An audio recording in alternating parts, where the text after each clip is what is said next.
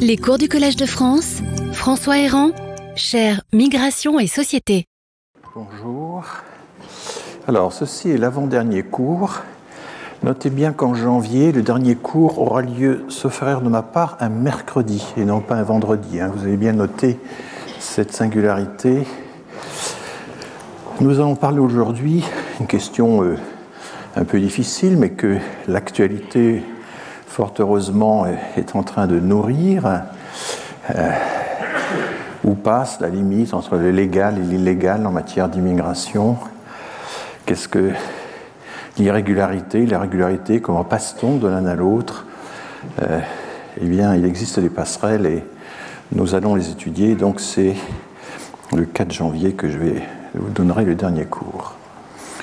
Alors, le droit d'immigration, au fond, euh, a institué euh, deux grandes divisions. Hein. Il y a l'opposition, les distinctions très fortes, de plus en plus fortes, entre les citoyens de l'Union, élargis par des accords particuliers à l'espace économique européen, et de l'autre côté, les ressortissants des pays tiers ou extra-communautaires. Et je vous avais signalé euh, dans un cours précédent comment, dans le langage de la Commission européenne, on ne dit pas les États tiers, mais les pays tiers, euh, pays n'ayant aucune valeur juridique, à la différence du mot État, une façon de, ne pas prendre parti, peut-être, je ne sais pas, sur euh, le statut de tous ces différents pays qui sont en dehors de l'Union.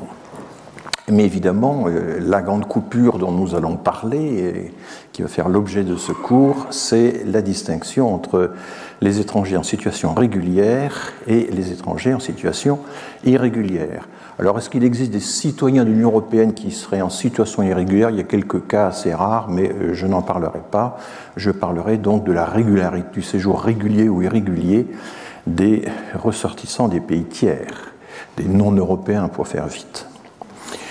Je rappelle qu'il y a quelques distinguos dans le langage qui sont assez rarement respectés, enfin que le clandestin, c'est celui qui a franchi illégalement la frontière euh, sans passer par euh, euh, les postes frontières légaux. Être en situation illégale, c'est simplement ne plus avoir un titre de séjour qui n'est ne pas avoir de titre de séjour valide ou avoir un titre de séjour qui a cessé d'être valide, cas extrêmement fréquent. Et puis il y a l'expression sans papier, qui est selon le cas une expression militante ou journalistique, qui n'a pas vraiment euh, d'équivalent dans d'autres langues. En espagnol, on dit indocumentado, sans document. Aux États-Unis, euh, on va dire plutôt illégal, illegal. Et évidemment, sans papier, je cherche à minimiser un peu le problème. Il leur manque juste des papiers. Hein, c'est ça l'idée. Bon, je parlerai de migration légale ou illégale essentiellement. Et une bonne partie de l'illégalité est, liée évidemment en amont à la politique des visas. Notre politique de visa, en quelques très rares exceptions près, en fait partagée par toute l'Union européenne, auquel s'ajoutent d'autres pays qui ont un accord avec l'Union européenne. Et le monde, euh, je l'ai déjà expliqué, là c'est juste un rappel, le monde est coupé en trois. Il y a une exemption de visa pour long séjour pour tous les résidents de l'espace économique européen. Pour les Suisses, ils ont la liberté de pouvoir circuler dans l'Union européenne. Ils peuvent s'y fixer sans aucun visa. Il faut ensuite, et ça dépend des pays, qu'ils euh, s'inscrivent ou pas. Euh, en France, ils ne sont pas tenus de demander un titre de séjour. Aux Pays-Bas, il faut qu'ils s'inscrivent dans les registres municipaux de population pour prendre cette opposition-là. Mais enfin, euh, ils peuvent venir séjourner chez nous plus de trois mois sans, devoir euh, réclamer un visa. La catégorie intermédiaire, c'est la dispense de visa si le séjour ne dépasse pas trois mois. C'est ce qu'on appelle le court séjour euh, Schengen, le visa Schengen. Quels sont les pays concernés Eh bien, euh, je les cite euh, un peu euh, en paquet, en quelque sorte. Il y a Israël, un cas particulier, il y a toute l'Amérique du Nord, les principaux pays d'Amérique latine, pas tous, mais enfin l'Amérique centrale, les péninsules d'Asie, lorsqu'elles sont riches, les îles fortunées des Caraïbes ou d'Océanie, il y a deux pays musulmans, Brunei et les Émirats arabes unis, et il y a les Balkans ex-communistes, mais pas le Kosovo. Et puis la troisième catégorie, ben, c'est le reste du monde.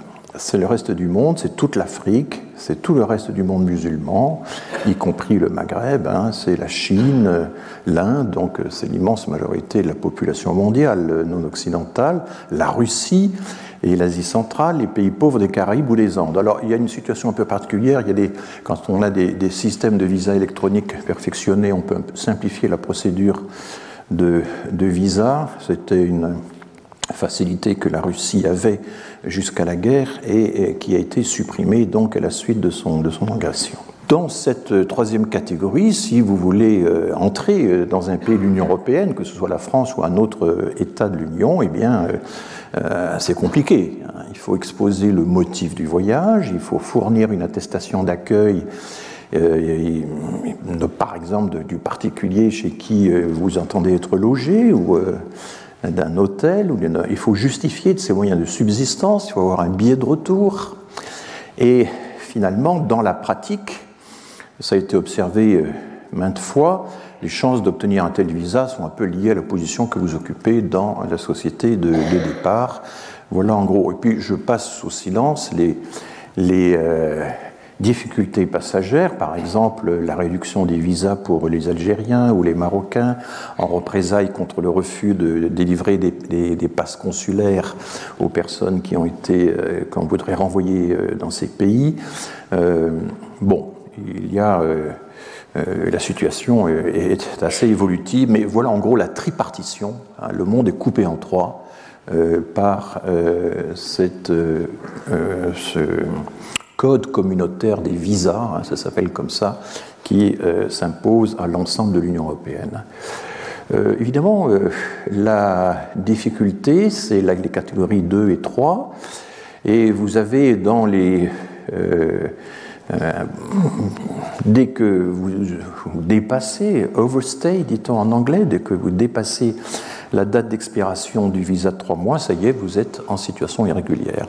Si vous avez l'intention de migrer, que vous venez pour prospecter, chercher un emploi, chercher un appui, un logement, etc., euh, ça peut mettre plus de trois mois, mais euh, il faudrait euh, retourner pour poursuivre la prospection, ce qu'un certain nombre de gens ne font pas, et les voici donc en situation irrégulière.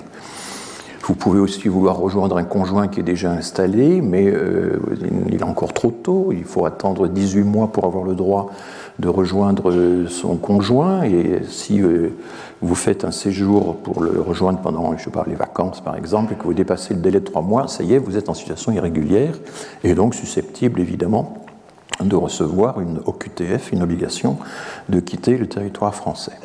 Voilà donc une des sources de, euh, enfin, qui à la fois définit la régularité et l'irrégularité, qui euh, donc alors bien sûr, euh, il existe, ça a toujours existé, mais on va voir à quelles conditions, des régularisations, des processus de régularisation. Parce que le problème de fond, c'est que euh, c'est l'atteinte à l'ordre public. évidemment, un État peut pas, euh, ça fait partie de sa fonction, de sa mission régalienne, comme on dit, ne peut pas admettre le non-respect de la loi systématique de la part des personnes qui séjournent sur son sol. Mais d'un autre côté, s'il laisse croître de façon euh, indéfinie euh, le nombre des personnes sans statut sur le territoire, bah, c'est aussi une atteinte à l'ordre public et aucun État ne peut décemment admettre que croisse peu à peu le nombre des irréguliers sur son territoire. C'est un peu le problème des États-Unis, on a 11-12 millions euh, d'irréguliers sur le territoire, avec des tentatives qui ont, été, qui ont failli aboutir d'ailleurs, hein, euh, de les régulariser massivement, mais qui finalement ont échoué, un peu de justesse, et qui aujourd'hui ne sont pas du tout à l'ordre du jour vu l'état de l'opinion publique. Car euh, la régularisation est inévitable sous une forme ou sous une autre. Et tout le problème, ça va être sous quelle forme? Et la forme qu'on choisit, elle dépend beaucoup de l'estimation que fait euh, le gouvernement du coût politique d'une telle mesure. Euh, comment euh, l'opinion publique réagirait-elle selon la forme de régularisation adoptée? Il y a quelques moments où l'opinion publique est favorable à la régularisation, et c'est ce qui s'est passé au tout début du premier septennat de François Mitterrand, j'y reviendrai. On a eu une régularisation importante. Donc ces régularisations euh, massives, collectives, consistent finalement à crever l'abcès en quelque sorte, à apurer les comptes. Euh, et on essaie en général d'avoir l'opinion publique avec soi. Ce qui est beaucoup plus courant, et nous, nous sommes actuellement en France dans une situation qui est intermédiaire entre la deuxième et la troisième solution. Hein, la frontière n'est pas simple à tracer entre ces deux systèmes. Il y a ce qu'on appelle euh, la régularisation au fil de l'eau, mais qui consiste quand même à euh, mettre en œuvre un critère collectif. C'est ce qui prévalait, euh, c'est ce qui a prévalu pendant pas mal de temps sous les septennats de François Mitterrand et Jacques Chirac. Il y avait l'idée qu'au bout de dix ans, bah, automatiquement, vous avez réussi à traverser tous les contrôles, vous vous êtes fait forcément une place, euh, ça devenait quasiment automatique d'obtenir un, et c'était même inscrit dans les textes, dans les circulaires, en tout cas, peut-être pas dans la loi, mais au bout de dix ans, vous étiez régularisé. Un autre exemple qui existe toujours, mais qui concerne un tout petit nombre de, de, titres de séjour actuellement, c'est que vous êtes euh, né à l'étranger, vous avez un enfant qui est né euh, en France, ça peut être un enfant d'un conjoint, un enfant qui vous a été confié, si cette reconnaissance est reconnue en quelque sorte. Et puis cet enfant, à l'âge de 13 ans, il atteint le premier stade de la majorité, puisque vous savez que nous avons trois, étapes de la majorité, 13 ans, 16 ans, 18 ans. À 13 ans, euh, un parent peut demander la naturalisation d'un enfant né en France, quelles que soient ses origines, et, euh, à ce moment-là, vous donnez parents d'enfants français, ben, il y a une catégorie qui est prévue euh, pour les parents d'enfants français, ils peuvent à ce moment-là obtenir un titre de séjour. Euh, tout ça, ça concerne actuellement des, chiffres très très faibles que je vous avais d'ailleurs montré sur un graphique hein, quand j'avais détaillé les titres de séjour de la sphère familiale. Alors, on arrive euh, au traitement au cas par cas. Euh, il est très décrié parce que, euh, évidemment, c'est une espèce de, procès, d'instruction qui est, mené. Et là, les associations ont des positions assez différentes. certaines voudraient qu'il y ait des critères uniques, universels, collectifs qui seraient applicables immédiatement et ça faciliterait les choses mais d'autres sont attentives au contraire au fait que l'on tient compte des euh, situations individuelles. Moi j'avais été très frappé pendant mon séjour aux Pays-Bas de voir que les associations étaient beaucoup plus euh, en faveur de la, du traitement au cas par cas que du traitement euh, généralisant. Hein. Ça ne va pas de soi d'opter pour une formule ou une autre plutôt qu'une autre. Et donc on a affaire à ce moment-là à un examen individuel la procédure est à la fois discrétionnaire et discrète. Elle est discrète parce qu'elle ne se nomme pas régularisation, c'est une régularisation qui ne dit pas son nom, d'une certaine manière, qui est euh, encore plus qu'au fil de l'eau, qui est au goutte à goutte, en quelque sorte. Euh, et donc, elle est euh, nommée, par exemple en France, on va appeler ça l'autorisation exceptionnelle, pardon pour l'accord de l'adjectif, je pense à Madame Viennot.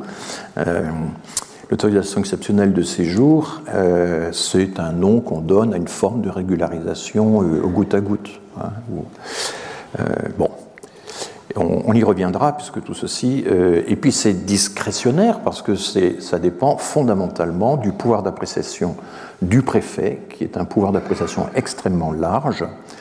il n'est tenu à rien, il n'est jamais tenu de régulariser qui que ce soit parce que, et c'est fondamental, la régularisation n'est jamais un droit. Il n'y a aucune loi qui oblige euh, telle ou telle euh, instance, autorité à régulariser une personne.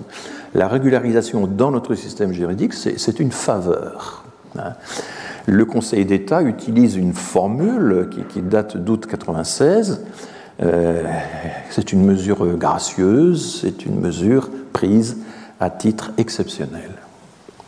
Donc vous voyez le statut évidemment forcément fragile de la régularisation. Il y a des passerelles assez fragiles qui permettent d'aller de l'illégal au légal, mais ces passerelles elles-mêmes ne sont qu'à moitié légales. Enfin, voilà, c'est toute la, subtilité et la fragilité de, ce, de cet espace intermédiaire, de cette zone grise qui est ménagée entre les deux blocs, euh, le régulier et l'irrégulier.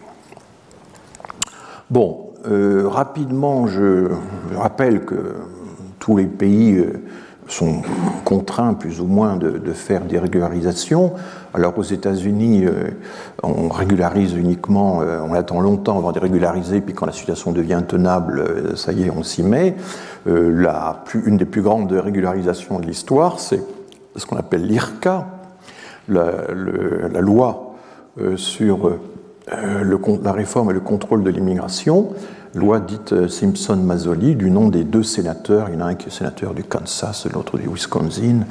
Et la régularisation en américain, c'est l'amnestie, hein, puisque la situation irrégulière est considérée comme un, crime, enfin un, délit euh, grave, et régulariser, ça veut dire que juridiquement, on amnistie, euh, on amnistie les personnes. En France, euh, nous sommes sous le régime européen, être en situation irrégulière n'est plus un délit. Alors ça, l'extrême droite euh, pourfend cette réforme assez récente, euh, mais qui vient du droit européen, puisque l'idée c'est qu'un migrant en séjour irrégulier, on ne peut pas, il ne peut pas être passible d'une peine de prison, il faut le refouler, il faut l'expulser le, plus vite possible et lui infliger une peine d'emprisonnement, c'est contraire à la nécessité de l'expulser au plus vite. Voilà comment le droit européen euh, présente la chose, une présentation un peu cynique du problème, enfin bon.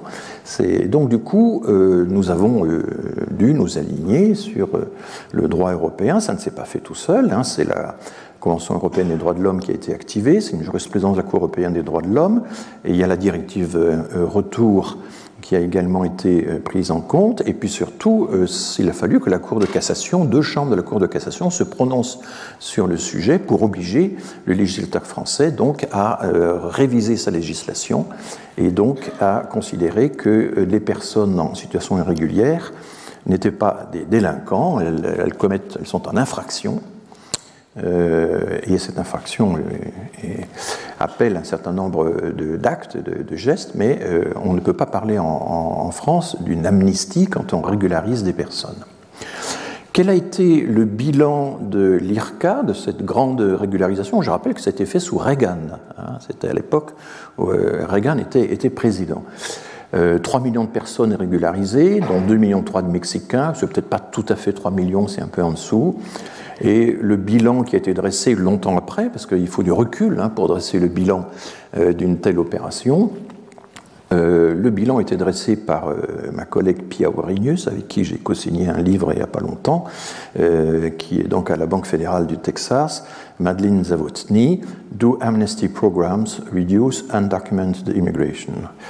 Evidence from ERCA. Donc, est-ce que les programmes de régularisation, d'amnistie, réduisent l'immigration euh, illégale? Des éléments de preuve euh, tirés de euh, la loi donc ERCA. Et la réponse, parce qu'en fait la, méthode a consisté à, suivre de façon systématique le nombre des arrestations à la frontière, hein, les apprehensions, et euh, eh bien, ces passages, euh, nous avons l'équivalent de la statistique de Frontex, nous, aux frontières de l'Europe, euh, eh bien, les passages n'ont pas augmenté, il n'y a pas eu d'augmentation forte du nombre d'immigrés dans les années qui ont suivi la régularisation. Il y a eu des augmentations par moment, mais qui sont davantage liées à la, aux variations de la conjoncture économique que à, cette mesure. Donc c'est un des arguments hein, assez forts quand même qu'utilisent les partisans des régularisations pour dire que non, il n'y a pas d'appel d'air euh, notable, en tout cas l'une des plus grandes régularisations de l'histoire qu'on ait connue récemment, n'a pas donné lieu à un appel d'air qui aurait... Euh, euh, et c'est la raison pour laquelle d'ailleurs les grandes opérations de régularisation sont toujours strictement délimitées dans le temps. Hein. Il y a un jour précis à partir duquel on peut présenter sa demande de régularisation, ça s'arrête à une date précise, et l'idée que ça continuerait comme ça au fil de l'eau euh, n'est jamais appliquée dans les grands programmes de régularisation dites massives. Qu'est-ce qui se passe dans ces programmes de régularisation? En général, les gens ne savent pas toujours qu'il y a une régularisation, ils n'osent pas sortir du bois, ils n'osent pas nécessairement euh, euh, se dévoiler, se présenter aux autorités pour bénéficier de la mesure, parce qu'ils redoutent euh, que si elle est rejetée à ce moment-là, ils sont expulsés, donc il y a un risque Il y a, un calcul hein, de, risque à faire. Et souvent, les régularisations sont soutenus par euh, des associations qui, après avoir eu euh, des assurances de la part euh, des autorités administratives, disent aux migrants, mais écoutez, si, allez-y, c'est une occasion unique, ce serait dommage que vous ratiez ça, on va vous aider à vous présenter votre dossier, etc. Donc le rôle des associations pour soutenir les migrants lors des opérations de régulation est importante et des études ont suivi la courbe des des demandes. En général, au début de l'ouverture du processus, euh, il y a peu de demandes. Et puis, vous savez, c'est comme les dépôts de, de candidature. C'est dans les derniers jours, dans les dernières heures que tout ça se précipite.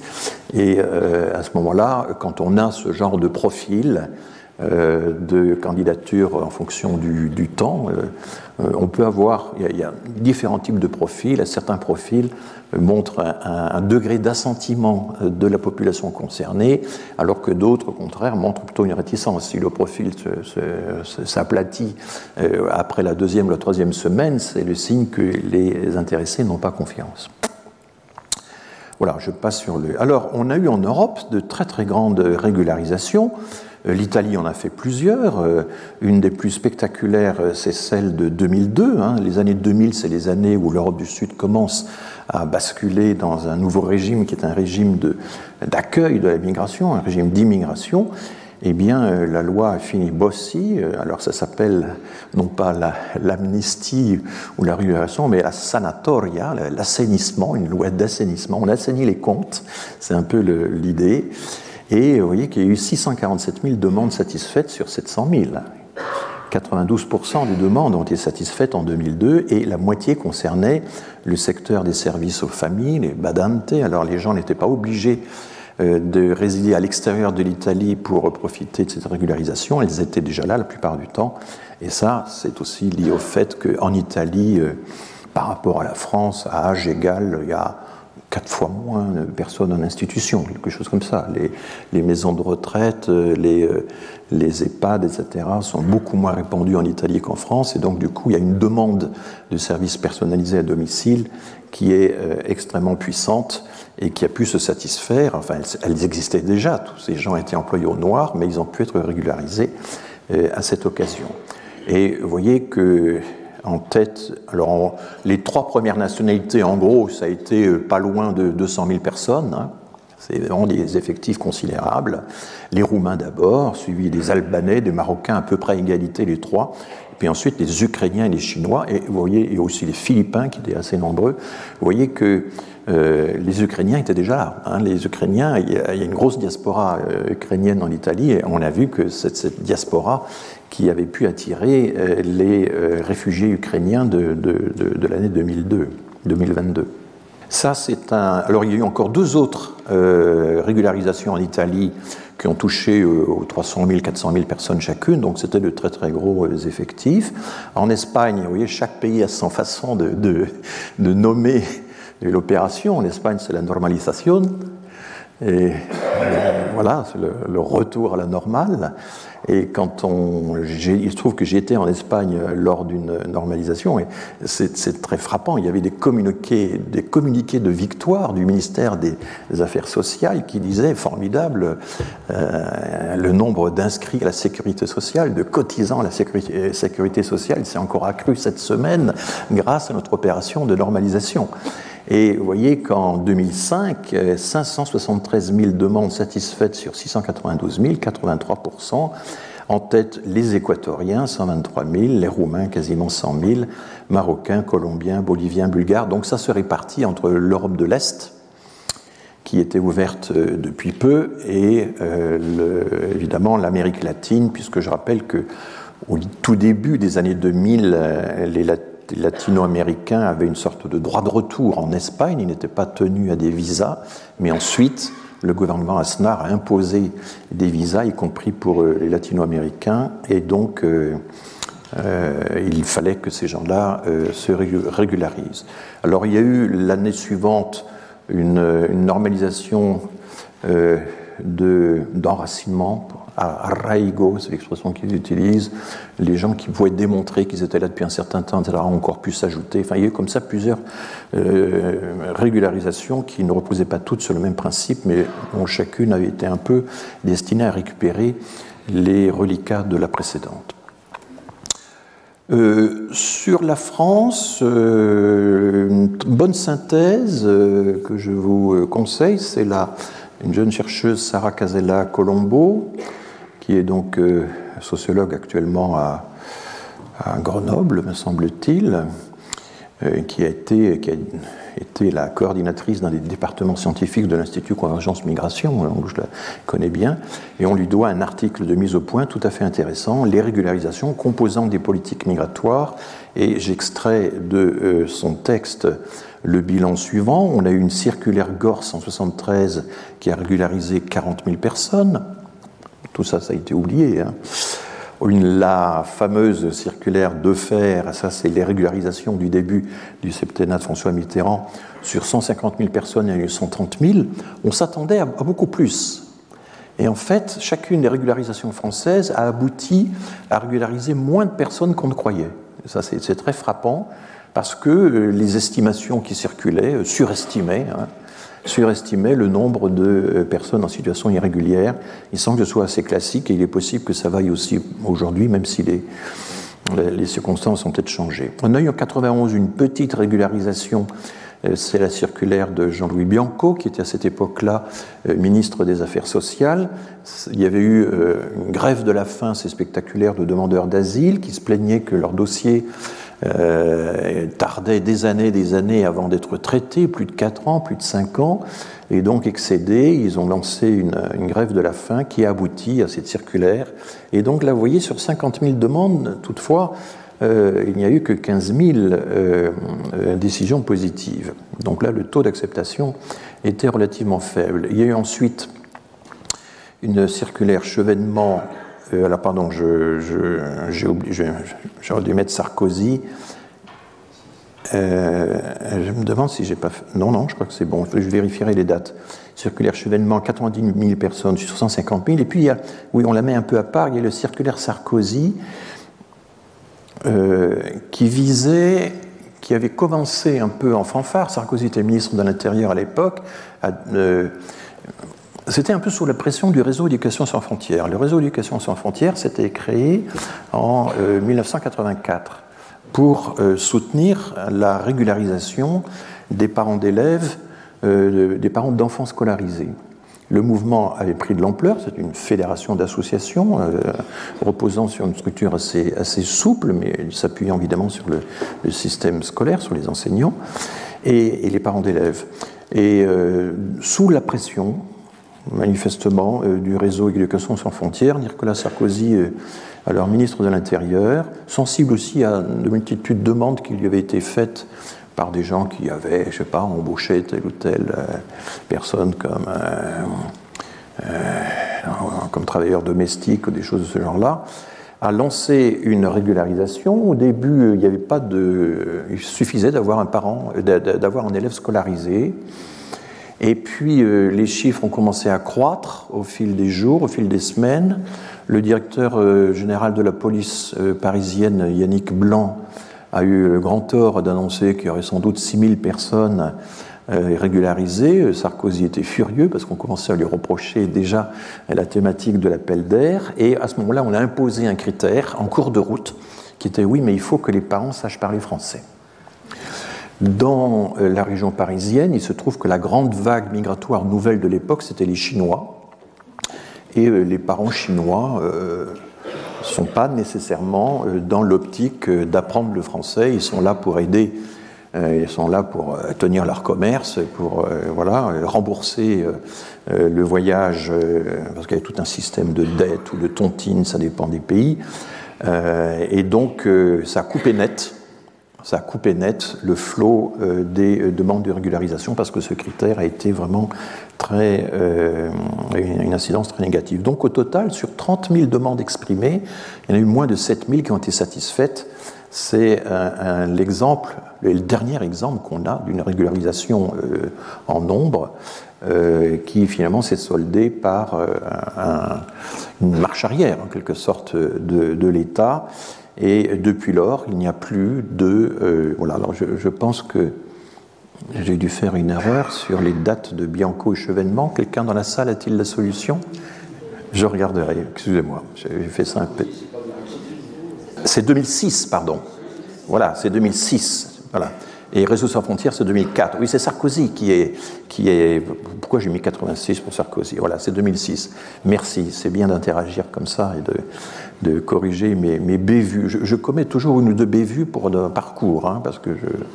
Voilà, ça fait. bon, mais j'espère que c'est plus que compensé par euh, le charme de l'improvisation. Alors, revenons un petit peu sur cette, et là, voilà, là, je ne me suis pas trompé. revenons sur cette, euh, quitte à une, une petite redondance, sur la, en insistant cette fois sur la mobilisation des sans-papiers qui a ponctué euh, notre histoire et qui d'ailleurs euh, apparaît euh, dans le nouveau parcours permanent du Musée national d'histoire de l'immigration qui devrait ouvrir au printemps prochain. En 72, on a leur cirque, ce sont les circulaires évidemment, c'est pas le cirque, mais enfin, quoique. Euh, 72, la circulaire Marcelin-Fontanet, les circulaires, c'est on, on, subordonne l'obtention du titre de séjour au fait d'avoir un contrat de travail et un logement. Et alors ça, euh, cette nouvelle contrainte qui n'existait pas évidemment, euh, euh, ça va créer des sans-papiers et donc une première mobilisation de sans-papiers 1972. En 80, on a un épisode qu'on appelle parfois l'épisode de la French Confection, la French confection, c'est le nom euh, d'un documentaire de Michel Honorin à la télévision parce que euh, c'est des travailleurs turcs, mais ils n'étaient pas seulement turcs, il y avait aussi quelques Marocains, il y avait euh, d'autres nations, enfin ils étaient fondamentalement turcs, étaient employés par les négociants juifs du Sentier, vous savez qu'après les Turcs, ce sont les Chinois qui ont été utilisés dans ce genre de fonction. Hein. Il, y a une, noria un peu des, euh, des origines. À cette époque-là, c'était les travailleurs turcs du sentier qui euh, étaient sans papier, avaient des horaires épouvantables, etc. Et ils sont allés voir euh, un réalisateur télévision pour leur dire écoutez, il faut que vous fassiez une émission sur notre euh, situation. Et ils sont allés voir la CFDT, une section de la CFDT qui a accepté euh, de prendre fait et cause pour eux, à condition qu'ils se syndiquent à la CFDT. et donc il y a eu tout à coup euh, quelques milliers d'adhésions supplémentaires à la, CFDT parisienne, et c'est raconté avec beaucoup de, vivacité, de verve, par la principale personne de la CFDT qui s'occupait de cette affaire dans la revue Plein Droit, numéro 55, décembre 2002, les, tous les numéros de la revue Plein Droit sont accessibles en ligne, hein, et donc euh, je vous invite à, prendre connaissance de cette histoire qui est intéressante. Et euh, le représentant de l'État à cette époque, c'était Lionel Stoléru, qui, est là dans une attitude très rigide. Enfin, attendez, on ne peut pas faire de contrat euh, lorsqu'on est dans une situation clandestine, mais non, c'est pas dans la tradition de l'État français, mais enfin bon, opposant sans cesse des objections juridiques de ce genre, mais finalement, il va finir par céder et une véritable négociation va avoir lieu et ce sera une négociation victorieuse pour les intéressés. Euh, on a, euh, on ne sait pas trop les chiffres, il y a des chiffres proclamés par, on a, on a parlé de 10 000 personnes, c'est peut-être plutôt 6 000, 7 000, enfin, c'était des effectifs euh, importants et ça a été un, exemple étonnant parce que ce sont vraiment les travailleurs en question qui ont pris l'initiative. Les travailleurs turcs aussi ont, avaient une tradition de lutte euh, syndicale qui n'existe pas dans tous les pays. Hein. Il y a aussi cet aspect-là qui, compte. Voilà. En 81, euh, c'est le triomphe de la gauche aux législatives du mois de juin, et là, je vous l'ai dit, 130 000, 135 000, 132 000, les chiffres varient un peu parce qu'en fait l'opération a duré euh, au moins deux ans. Et donc on arrive à un peu plus de 130 000 quand on additionne les, les trois années concernées. En 91, je vous l'ai dit, grève de la faim de demandeurs d'asile qui attendaient désespérément, une décision euh, en leur faveur, et donc une petite régularisation de 14 000 personnes. En 96, il y a le fameux épisode de l'église Saint-Bernard. L'église Saint-Bernard, c'est dans le 18e arrondissement. Ils avaient d'abord occupé euh, Saint-Ambroise et puis ensuite ils sont passés à. Mais Saint-Ambroise, euh, Monseigneur Lustiger, qui était alors l'archevêque de Paris, a autorisé le curé à donner la clé de l'église à la police. Ça s'est passé comme ça. Euh, donc ils sont réfugiés à l'église Saint-Bernard.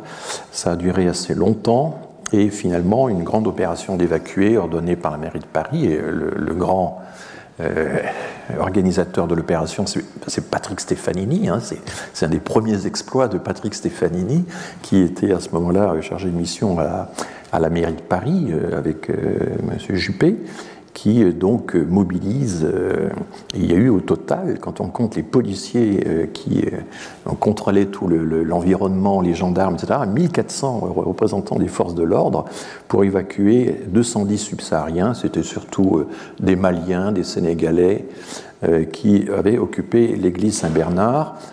Il y a eu un comité d'intellectuels, de médiateurs, pour s'occuper de cette histoire. Il n'y a qu'une minorité hein, qui ont réussi finalement à obtenir des, papiers. Euh, les autres euh, ont été euh, rejetés. Et puis donc 2004, pardon donc pour l'hésitation tout à l'heure, 2004 création de réseau éducation sans frontières et donc circulaire Sarkozy de juin 2006. je, voilà, j'aurais dû nettoyer le. Alors cette dernière régularisation, elle, elle est donc, euh, elle a donné lieu, ainsi que la circulaire Valls, dont je vais vous parler en détail dans un instant, à un très beau livre que j'ai déjà eu l'occasion de, signaler. Euh, je l'ai préfacé, donc c'est vous dire le bien que j'en pense, mais enfin, ne l'achetez pas à cause de ma préface qui, qui n'a fait que quelques pages. c'est un livre d'anthropologue c'était une anthropologue spécialisée dans la Nubie. Elle avait étudié euh, le transfert forcé des Nubiens occasionné par la construction du barrage Nasser euh, sur le Nil. Et euh, elle s'est reconvertie dans l'anthropologie de la France contemporaine parce qu'elle emmenait ses enfants à l'école. Elle s'apercevait qu'il y avait des longues files d'attente dans l'immeuble d'en face, qui était un des lieux où il fallait euh, administrativement que les personnes euh, en quête de régularisation euh, au fil de l'eau puissent se présenter. Elle a une phrase que, il y a des phrases très simples. Elle suit en détail toute la législation, l'évolution de la législation, des circulaires, des décrets, article par article. Elle montre comment chaque article a une incidence sur la vie des intéressés, change leur calendrier, change leur, horizon d'attente, par exemple, etc. C'est une rare connexion faite entre l'activité normative euh, du législateur et euh, l'expérience vécue des, intéressés. Elle dit donc que pour les sans-papiers, le seul moyen, d'obtenir un jour le droit de vivre en France est précisément d'y vivre en attendant. il existe donc, et ça c'est la loi Hortefeux, j'y reviendrai tout à l'heure, des titres vie privée familiale qui sont liés aussi à, la pression exercée par euh, la législation européenne, par la jurisprudence européenne. On a donc euh, maintenant dans le Code du séjour euh, des étrangers et de la demande d'asile, on a une section consacrée à la vie privée et familiale qui précise les conditions d'obtention du titre de séjour, VPF, vie privée et familiale. Et ce texte encadre l'examen administratif de demande de régularisation auprès des, préfectures, Et donc je vous lis euh, l'article parce qu'il est assez riche et du coup il a toute une série d'implications dans la manière dont les cas individuels sont examinés. La carte de, de séjour, le titre de séjour peut être délivré à l'étranger dont les liens personnels et familiaux en France, appréciés notamment au regard de leur intensité, de leur ancienneté et de leur stabilité, les conditions d'existence de l'intéressé, de son insertion dans la société française, ainsi que de la nature de ses liens avec la famille restée dans le pays d'origine, sont tels que, hein, donc, dont les liens personnels et familiaux sont tels que, le refus d'autoriser son séjour porterait à son droit au respect de sa vie privée et familiale une atteinte disproportionnée au regard des motifs du refus. C'est un Français lourdingue, mais vraiment, euh, euh, enfin, si j'avais été le réviseur, éditorial de ça, j'ai beaucoup révisé les textes dans ma vie, y compris les miens, hein, je vous rassure. Euh, j'aurais quand même réécrit ça un petit peu autrement. Mais bon, le haut regard de, apprécié notamment regard de. Bon. En tout cas, ceci est la prise en compte par la France de la fameuse euh, du fameux article 8 de la Convention européenne des droits de l'homme qui dit qu'il ben, y a un équilibre à trouver entre le respect de la vie familiale et euh, les, euh, bah, l'ordre public, euh, euh, la stabilité de la vie économique, etc., l'intérêt du pays, enfin, les questions de santé publique, etc. Enfin, vous vous souvenez, vous avais lu cet article 8 et notamment sa deuxième partie qui donne aux États une marge d'appréciation considérable. Donc voilà un peu comment le Code des étrangers, pour l'appeler de façon abrégée, le CESEDA, donc répercute en quelque sorte cette voilà donc il s'agit, euh, si vraiment les personnes sont déjà liées, ont déjà des attaches avec la France, intenses, anciennes et stables, il ne faut pas que ce soit discontinu. Hein. S'il y a des trous dans, euh, dans le récit, c'est très mauvais. Euh, il faut qu'il soit inséré dans la société française et la nature des liens avec la famille restée dans le pays d'origine, ça veut dire qu'il faut pas, il faut avoir le moins possible de liens avec le pays resté dans la pays d'origine. Surtout pas encore avoir un enfant.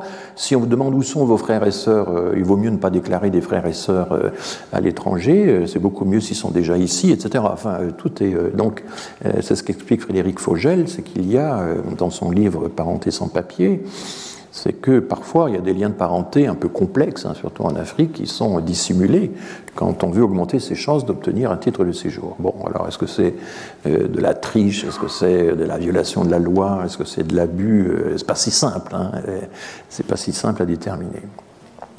Et tout ceci, c'est une question de proportion, hein, une atteinte disproportionnée au regard des motifs du refus. Donc si vraiment vous êtes là depuis longtemps, que et vous êtes capable de démontrer euh, voilà. Alors la circulaire Valls, ça va consister à préciser tous ces critères qui là sont euh, pour l'instant euh, relativement flous. On a les domaines dans lesquels, voilà, puis on a quelques, quelques substantifs intenses, anciens, stables, mais c'est quoi la stabilité? C'est combien de fiches de paie par an? Vous voyez Ce genre de, Voilà, alors il y a un adage, hein, la loi n'entre pas dans les détails, ce sont les circulaires notamment qui s'en chargent ce qui laisse à l'administration évidemment une latitude euh, considérable. Je rappelle qu'il y a tout de même certaines régularisations de droit, il y en a très peu, alors ce vocabulaire est un peu contesté. Un étranger résidant habituellement en France et dont l'état de santé nécessite une prise en charge médicale sous peine de conséquences d'une exceptionnelle gravité. Bon, là, il a droit à avoir un titre de séjour. C'est un droit que l'État a décidé un peu de façon euh, systématique de lui accorder mais c'est un droit qui est assez fragile. Il ne serait pas surprenant qu'un jour, euh, une Assemblée nationale, euh, l'Assemblée nationale décide de réduire ce droit euh, fortement. Enfin bon, ça semble. Par ailleurs, l'étranger, alors ça c'est la même chose que ce que je viens de vous dire, mais ce n'est pas une régularisation vraiment de droit. Il, a le droit de demander une régularisation dans ce cas, mais il n'a pas un droit absolu à l'obtenir. Vous voyez la nuance. Et puis, donc, euh, quand on est en dehors de ces cas, quand il ne s'agit pas de vie privée et familiale, qu'il ne s'agit pas d'état de santé, alors s'ouvre la possibilité d'une autorisation exceptionnelle de séjour et dont on va voir un peu comment elle... Euh, alors, il y a quelques cas précis, là c'est dans une logique humanitaire et pas utilitariste. Il y a des motifs humanitaires exceptionnels. Il y a le fameux amendement Emmaüs qui a été ajouté, qui a modifié la loi de 2018, enfin qui a été euh, voté lors du débat de la loi Colomb, euh, la loi de 2018, qui euh, dit que si vous êtes sans papier mais que vous travaillez au sein d'un organisme d'accueil communautaire ou d'activité solidaire, eh bien, ça peut vous donner droit à un titre de séjour. Donc ça, c'est l'association Emmaüs qui a fait tout un lobbying auprès des, partis pour obtenir euh, ce cas particulier de titre. Donc on parle familièrement d'amendement Emmaüs. Euh, c'est maintenant inscrit dans le CESEDA. Et puis il y a le cas des mineurs devenus majeurs. Alors c'est un tout petit nombre de titres délivrés chaque année. Dans le graphique que je vous ai montré, c'était, euh, ça avait presque l'épaisseur d'une ligne. Hein. Ce sont des mineurs qui avaient été confiés à l'aide sociale à l'enfance entre 16 et 18 ans. Ils deviennent majeurs et à ce moment-là, ils peuvent obtenir un titre de séjour, mais ce sont des cas vraiment euh, très très réduits. Alors entrons maintenant dans cette fameuse circulaire Valls qui précise donc l'application de la loi Hortefeux de 2007. Qu'est-ce qu'il y avait avant? Avant, il y avait la carte vie privée vie familiale d'un an pour raisons humanitaires. Il n'y avait pas les raisons familiales qui ont été euh, euh, introduites sous la pression de la, jurisprudence européenne. Et donc, on a décidé que cette régularisation par le travail pouvait se faire dans le cadre d'une autorisation exceptionnelle de séjour. C'est un des motifs. Il y a les motifs familiales, les motifs de travail et le motif euh, humanitaire. Donc, l'AES, autorisation exceptionnelle de séjour. Ça doit se faire sur une liste de métiers qui est définie par des arrêts ministériels. Et quand on regarde l'application de tout ça, et on va le voir un peu en détail, la logique euh, qui préside à la décision, euh, c'est une logique qui est, plutôt utilitariste. La France en a besoin, les employeurs le, demandent. Euh, on n'arrive pas à fournir, à, recruter le personnel nécessaire dans les secteurs en question euh, en s'adressant uniquement à la population française. Il faut donc avoir recours à des étrangers, surtout s'ils sont déjà là et qui font déjà le travail, etc. Bon. Mais en même temps, avec le temps, euh, des, critères plutôt euh, méritocratiques, mais relatifs à une, version républicaine du mérite, l'adhésion à des valeurs, des choses comme ça, va s'ajouter à la logique purement utilitariste. La circulaire Valls, donc, qui date de 2012, euh, attribue donc une carte de salarié ou une carte de travailleur temporaire, semble le cas. Et contrairement à certains donc elle existe, hein, elle a le mérite d'exister. En Belgique, par exemple, on n'avait pas euh, l'équivalent de la circulaire Valls. Et donc, euh, c'est à la suite de conflits parfois extrêmement durs, de grèves de la faim, de protestations très longues, que l'équivalent, que, des régularisations peuvent être obtenues, comme ça avait été le cas en France dans les années 90. Donc, euh, même si cette circulaire est fragile, je je vais vous parler de sa fragilité, elle offre à l'individu qui en bénéficie un statut relativement protecteur. Il peut, par exemple, changer d'employeur une fois qu'il est titulaire de cette carte. Il a le droit de changer de secteur, alors que le système qu'on nous annonce euh, euh, d'un titre de séjour pour travailler en situation irrégulière dans un métier en tension, suppose qu'on reste dans ce métier en tension et que si on en change, vous verrez tout à l'heure une citation assez directe, euh, ça peut être remis en cause. On ne sait pas encore, hein, ça va être débattu euh, par, les, par les députés et les sénateurs. Mais donc, en tout cas, la circulaire Valls offre un statut relativement protecteur avec une certaine mobilité. Ça vous permet aussi de toucher des droits au chômage. Enfin, on a envie de dire que c'est la moindre des choses. Alors, comment s'y prend-on? Ah ben, C'est simple, il n'y a que quatre dossiers à constituer. Euh, la régularisation pour donc bénéficier, donc postuler l'autorisation exceptionnelle de séjour au titre du travail, ça suppose de constituer quatre dossiers. Bien sûr, il y a les pièces obligatoires d'état civil, de justification de domicile, il y a les fameuses preuves de présence, et il faut plusieurs documents par an, classés par ordre chronologique, donc les intéressés ont tout un classeur, un dossier où ils rangent leurs leur papiers. Et ces preuves de présence, euh, ça peut être des preuves de présence, j'ai déjà eu l'occasion d'en parler à plusieurs reprises, donc je vais rapidement là-dessus. Euh, scolaire, euh, médicale, associative, voilà, de, tous les secteurs professionnels évidemment, mais enfin le professionnel est traité dans la partie, dans le troisième dossier. Donc euh, une série d'activités qui peuvent être euh, à la fois médicales, éducatives et civiques ou bénévoles et euh, qui montrent une continuité de votre insertion dans la société française les fiches de paie, mais il faut toucher au moins un demi-SMIC pour, euh, pour pouvoir constituer ce dossier. Alors c'est assez compliqué, là je vous simplifie considérablement parce qu'il y a un très grand nombre de cas de figure. Les plus fréquents, c'est avoir au moins cinq années de preuve de présence, parce qu'évidemment il y a des années où vous étiez peut-être là, mais sans être capable de donner les preuves de présence, hein, c'est compliqué. Cinq années de preuve de présence et vous avez travaillé huit mois depuis deux ans. Ça c'est un cas Ou alors, euh, vous avez euh, trois années seulement de preuve de présence et vous travaillez depuis deux ans. Mais ce sont les cas de figure les plus simples.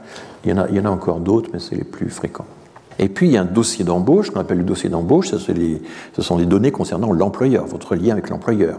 Il faut évidemment que l'employeur fasse une demande il faut qu'il sorte du bois, hein, lui aussi. Euh, il faut qu'il euh, euh, dépose une demande d'embauche pour un travailleur étranger. C'est un formulaire spécial, CERFA numéro X. Bon. Il faut le fameux CABIS. Le CABIS, ben, c'est le statut juridique de l'entreprise. et tous ces documents, il faut qu'ils datent de moins de trois mois. Hein. Il faut bien sûr la preuve que l'employeur cotise à l'URSSAF. Alors ça dépend un peu des secteurs, mais il faut fournir une copie du registre du personnel dans le bâtiment public, dans les travaux, dans le BTP, enfin, il, y a des, euh, il y a encore des demandes euh, adaptées au secteur.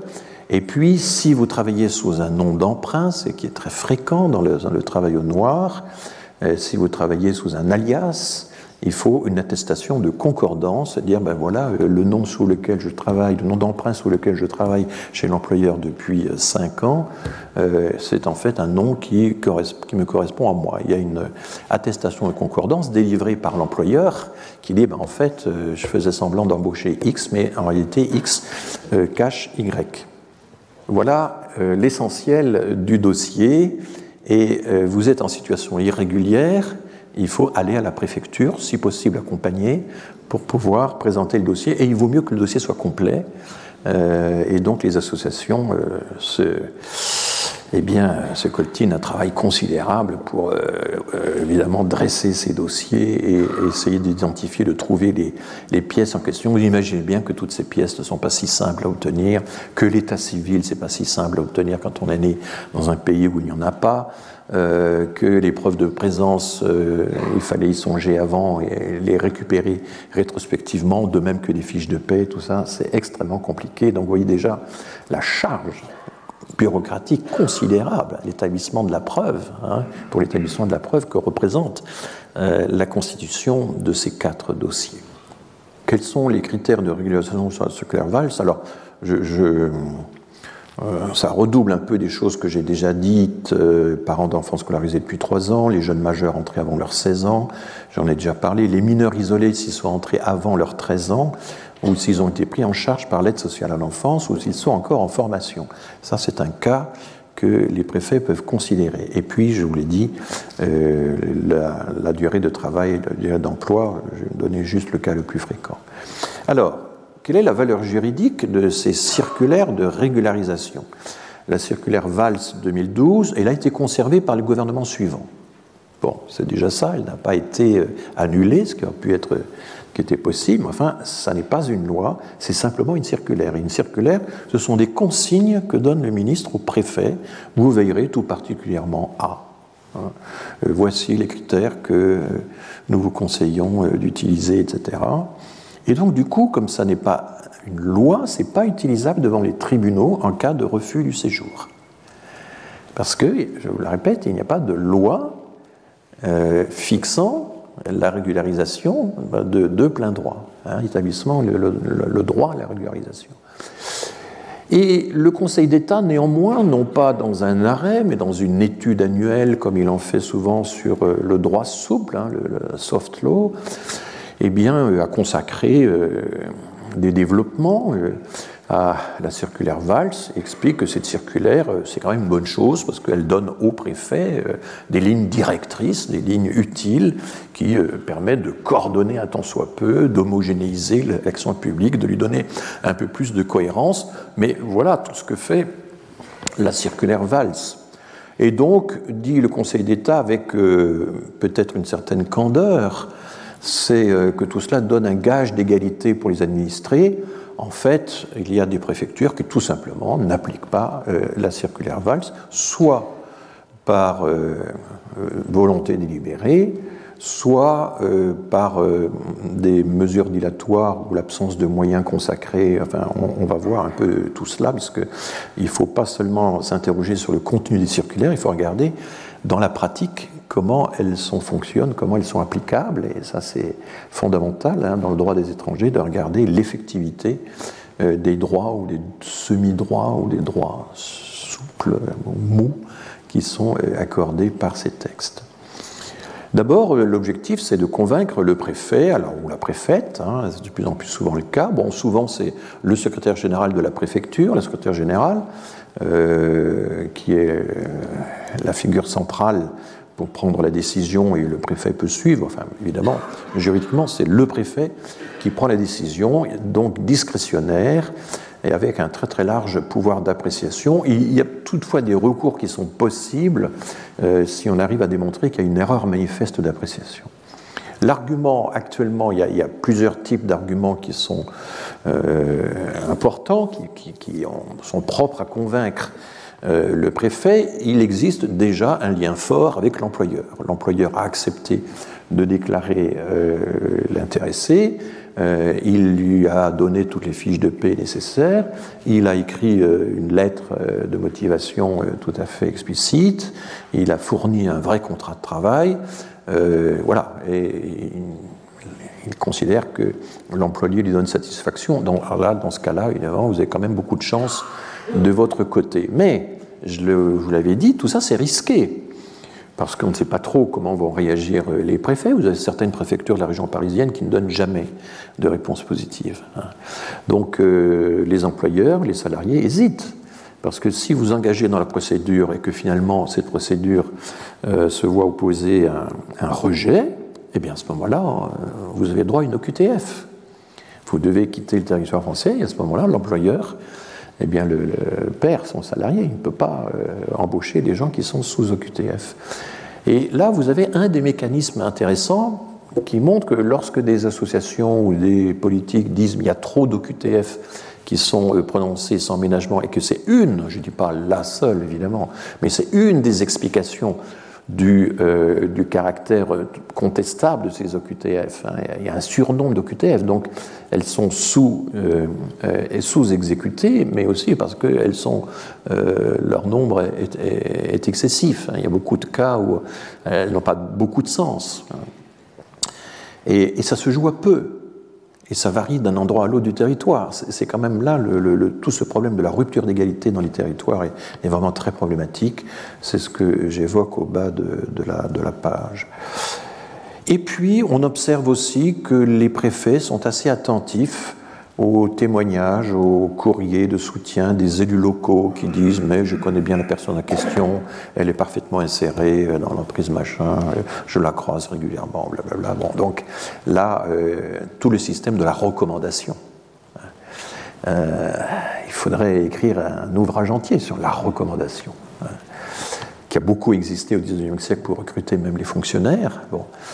Normalement, euh, le système du concours, par exemple, a mis fin au système de la recommandation. Hein, c'est ça, normalement, l'égalité des chances euh, dans la République. Mais enfin, il y a des secteurs entiers où la recommandation joue un rôle encore très important, y compris dans le monde de la recherche, où euh, des, des, demandes de promotion se font à coup de lettres de recommandation. Et du coup, il faut lire entre les lignes les lettres de recommandation pour voir si elles sont de complaisance, si elles sont de routine ou si elles traduisent un véritable engagement de la part du signataire. Euh, c'est pas toujours évident. Mais enfin, l'expérience montre que avoir un élu local euh, dans euh, le dossier, c'est important parce que les préfets n'ont quand même pas envie de se mettre à dos euh, les élus locaux. Mais je vous l'ai dit, il y a aussi un avis de la commission des titres de séjour qui ne lit absolument pas euh, le préfet dans sa, décision. Bon, le gros problème euh, sur euh, l'effectivité des, des, demandes d'admission exceptionnelle ou de séjour, c'est les délais d'instruction. Et là, il y a un document tout à fait saisissant, qui est très récent, vous voyez que mon information est, à jour, qui date du 17 octobre 2022, c'est euh, le rapport que fait la députée Blandine Brocard, euh, députée de Lyon, devant la commission des lois de l'Assemblée nationale sur la mission immigration, asile, intégration de la loi de finances 2023. Et elle entre en détail dans la description de tous les problèmes de prise de rendez-vous, euh, de contact avec les préfectures, etc. Vous retrouvez une description équivalente aussi dans le rapport que le sénateur euh, Jean-Noël Buffet a, fait euh, récemment donc en 2022, ou le retrouver déjà dans le rapport du Conseil d'État sur le contentieux des étrangers qui a été commandé par Édouard Philippe et remis en 2020. Enfin, on a maintenant toute une série de rapports, celui-ci n'est que le troisième, qui montre à quel point la situation euh, des contacts entre euh, le public et l'administration en, ce qui concerne euh, la situation des étrangers est devenue non seulement ubuesque, comme le dit Jean-Noël Buffet, mais, kafkaïenne, hein, parce que ce sont des contacts qui doivent se faire en ligne, vous ne voyez plus à qui vous avez affaire, etc. Et, alors, il semble, et il y a moins trois, enfin, il y a plusieurs témoignages qui concordent pour dire que les préfectures préfèrent, enfin, accordent une préférence au traitement des dossiers des personnes régulières, c'est-à-dire le renouvellement des titres de séjour notamment, et donc du coup considèrent que l'autorisation exceptionnelle de séjour, la régularisation euh, au cas par cas, c'est vraiment secondaire, ça ne peut pas être prioritaire. Et euh, elle cite, la rapporteure, cite une préfecture où les dossiers déposés en 2017 n'étaient toujours pas traités en septembre 2022. Euh, le ministère de l'Intérieur, interrogé par euh, la députée sur ces difficultés, affirme que ça, concerne un nombre circonscrit de préfectures. Mais euh, la CIMAD, également entendue par la rapporteure, dément tout à fait cette affirmation et dit que c'est malheureusement une situation assez fréquente. Donc, alors, il y a un rapport de la CIMAD de 2016, joliment intitulé À guichet fermé, qui euh, euh, rapporte les résultats d'une expérience. Un robot informatique visitait toutes les heures les sites de prise de rendez-vous des préfectures et a pu calculer comme ça de façon précise les délais euh, de retard. Alors, le service informatique du ministère de l'Intérieur a désormais bloqué ce robot. On ne peut plus refaire l'étude qui avait été faite en, en 2016. Les explications données à la rapporteure, c'est que les effectifs sont sous-dimensionnés dans les services préfectoraux de l'immigration.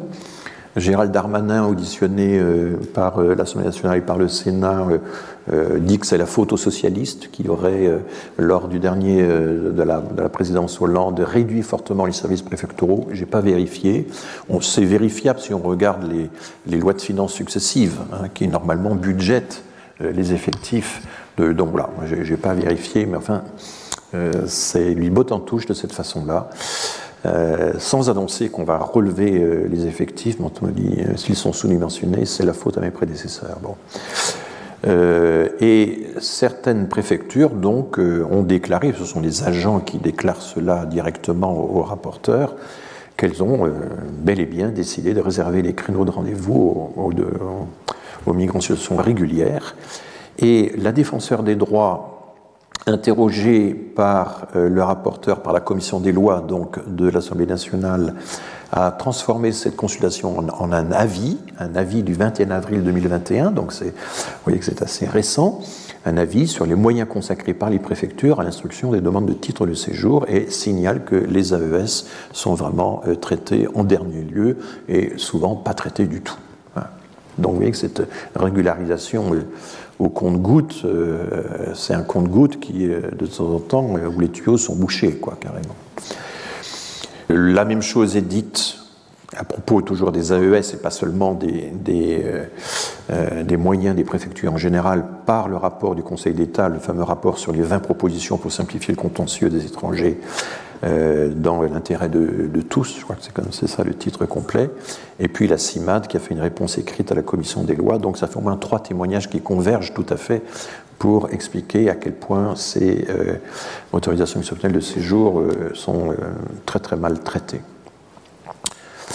Euh, alors, nous arrivons euh, maintenant au projet de loi de 2023, donc, puisque euh, pour l'instant ont eu lieu deux débats sans vote. Il y a un débat à l'Assemblée nationale le 6 décembre, il y a eu quelques jours plus tard un débat au Sénat. J'ai consulté les vidéos parce que les textes, hier en tout cas, n'étaient pas encore disponibles, il faut un, certain temps. Euh, et donc, je vais vous donner des extraits de ces débats, ils sont très intéressants, vous verrez pourquoi. Euh, en tout cas, euh, alors Gérald Darmanin sur, sur France Info le 6 décembre, le jour même d'ailleurs où il allait comparaître, enfin participer au, débat sans vote à l'Assemblée nationale, fait une déclaration qui est reprise sur le site officiel Vie publique, où il esquisse ce que pourraient être des critères de régularisation, sachant que le débat parlementaire pourrait évidemment modifier cette liste. Et il en énumère quatre. Évidemment que la personne est toujours son emploi. Donc, il s'agirait de régulariser des personnes qui travaillent dans des métiers en tension, donc des métiers euh, non euh, pourvus par euh, Pôle emploi et, où l'employeur donc peut identifier un, besoin de main-d'œuvre. Encore faudrait-il que ces métiers en tension soient identifiés officiellement, et vous savez que cette liste, ben, le grand problème c'est qu'elle est très difficile de l'actualiser il est très difficile de prévoir à l'avance pour l'année prochaine quels seront les métiers en tension, parce que les indicateurs qu'on utilise, j'avais eu l'occasion déjà de vous le dire, sont extrêmement volatiles. Les spécialistes de l'économie du travail ont beaucoup de mal à définir ce que seraient des indicateurs de tension, comment euh, les calculer. Euh, parce que d'abord, ça varie beaucoup d'un secteur à l'autre. Y a des secteurs entiers, euh, passent très peu ou quasiment pas par pôle emploi pour recruter leur personnel. Donc un indicateur qui se fonde sur les demandes de Pôle emploi qui restent en rade auprès des, Français natifs, ben, c'est un indicateur qui ne vaut pas dans des secteurs comme la restauration, par exemple, ou une bonne partie des métiers agricoles ou horticoles. Alors que la personne est toujours son emploi, dit-il. Et donc, si elle est privée de son emploi, qu'est-ce qui se passe? Elle perd son titre de séjour? La question lui a été posée, il n'y a pas de réponse pour l'instant, et plusieurs euh, députés ou sénateurs, porte-parole de groupe, hein, qui ont pris la, parole dans ces euh, débats sans vote euh, ont attiré l'attention euh, du ministre sur cette lacune. Que se passe-t-il si la personne perd son emploi pour une raison X, Y? Enfin, On sait qu'actuellement, dans la crise énergétique qu'on connaît, dans les entreprises ferment plus aisément que, ces dernières années. Donc, bon. Que le métier en tension soit toujours un métier en tension. Pas évident non plus. Hein. Est-ce que les coiffeurs sont en tension euh, Ils peuvent l'être l'année prochaine, mais pas l'année suivante? Et alors à ce moment-là, que se passe-t-il pour l'intéresser? Si, vous voyez, la volatilité de toutes ces conditions euh, risque de retentir sur la volatilité, de se traduire par la volatilité du titre de séjour. Mais un titre de séjour, c'est un titre. On ne peut pas imaginer qu'un titre soit volatile en dépendance comme ça des aléas de la conjoncture. Il y a, quelque chose de, évidemment de problématique euh, là-dedans.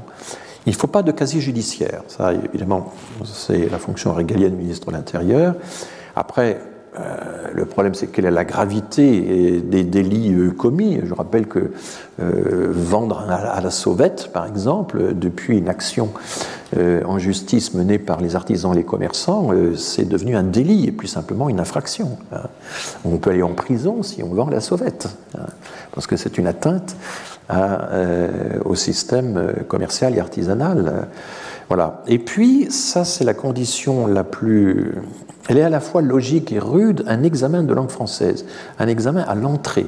Si vous voulez avoir votre carte de séjour pour un métier en tension, il faut euh, surmonter une épreuve de français. voilà. Est-ce que je pense par exemple, euh, je travaille euh, une partie de la semaine au campus Condorcet qui se trouve à Aubervilliers et nous sommes mitoyens avec une quarantaine d'entrepreneurs chinois. Euh, on a d'ailleurs au début, on voulait exproprier ces euh, propriétaires chinois pour étendre le campus, on a très vite renoncé. Hein. J'étais dans l'équipe euh, exproprier 40 propriétaires chinois, c'est quand même compliqué, d'autant que ces entrepreneurs euh, ont un dynamisme absolument extraordinaire et en l'espace de 5 ans, 10 ans, ils ont pris une envergure internationale hein, dans le commerce de gros, les tissus notamment. C'est très impressionnant. Et bon, quelle est la part de ceux qui parlent français?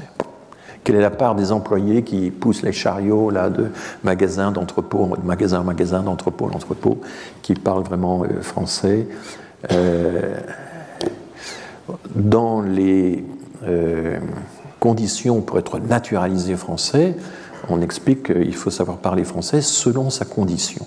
C'était le texte de 1945, l'ordonnance de 1945. Est-ce qu'on va appliquer un critère équivalent? Il faut être capable de manier la langue selon sa condition et donc tenir compte de façon réaliste du fait que, certes, c'est dans le travail, qu'on peut, avec des collègues mixtes, apprendre le français. Le travail était un formidable endroit pour apprendre le français.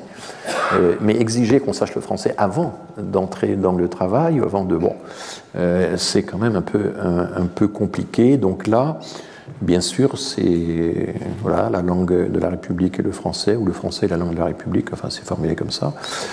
Euh, mais dans la pratique, c'est quand même compliqué. Alors je vais maintenant vous euh, donner une petite pause de 7 minutes avant de passer à la seconde partie de mon exposé. Donc, le 6 décembre dernier, à l'Assemblée nationale, devant des gradins dégarnis, si j'ose dire, il y avait moins de monde à l'Assemblée nationale qu'il n'y en a aujourd'hui dans cet amphithéâtre. euh, a eu lieu donc euh, un débat sans vote. La deuxième fois que ça se passe, ça avait déjà eu lieu en 2019, et l'idée c'est de préparer en quelque sorte euh, un, authentique débat parlementaire sur euh, la loi qui sera présentée d'abord au Sénat, il sera présenté en premier lieu au Sénat et ensuite seulement à l'Assemblée nationale. Donc euh, ben, le rituel est maintenant assez établi. Euh, la première ministre présente, euh, le premier ministre présente le projet de loi. Parlent ensuite le principal ministre en charge de la loi, en l'occurrence Gérald Darmanin, ministre de l'Intérieur des Outre-mer, mais accompagné par le ministre du Travail, accompagné aussi par le ministre de la Justice et accessoirement aussi le ministre des Affaires étrangères et de, des Affaires européennes, enfin de l'Europe. Euh, et puis, après ces prises de parole euh, du gouvernement, euh, chaque porte-parole des groupes, au Sénat comme à l'Assemblée nationale, ont, pris la parole et ont exposé donc leur doctrine. C'était parfois extrêmement véhément, très très dur, et j'ai trouvé, c'est un, voilà, enfin que Madame Borne était d'un stoïcisme tout à fait remarquable face au, euh, au discours qu'elle devait subir. Voilà. Mais bon, ça ne, donne pas, euh, ça ne livre pas mes opinions politiques sur le débat. En tout cas, elle essaie évidemment, puisqu'on est dans une conjoncture assez spéciale. Il y a plus, euh, le gouvernement n'a plus la majorité. Il doit composer avec cette assemblée, assemblée plus droitière que jamais, où, il y a une certaine les, restes d'une opposition de gauche assez turbulente, mais enfin bon, et face au, au 49.3, qui, à l'expédient du 49.3 qui maintenant est utilisé systématiquement, euh, il y a des motions de censure à répétition, mais vainement. Enfin, donc on est donc la solution maintenant pour ce projet de loi sur l'immigration, c'est d'essayer de trouver un, un compromis et d'aller intéresser sur certains articles euh, les députés de gauche, sur d'autres des députés du centre, sur euh, d'autres encore euh, des députés à droite. il faudra regarder ça avec intérêt, évidemment. C'est sans doute en février-mars que ça se passera à l'Assemblée nationale. alors, dans le discours assez général, l'idée c'est que tout ceci soit équilibré qu'il y ait d'un côté euh, la répression de l'immigration illégale, mais de l'autre une ouverture, notamment l'ouverture euh, par la régularisation euh, des personnes qui travaillent depuis suffisamment longtemps dans des secteurs en tension.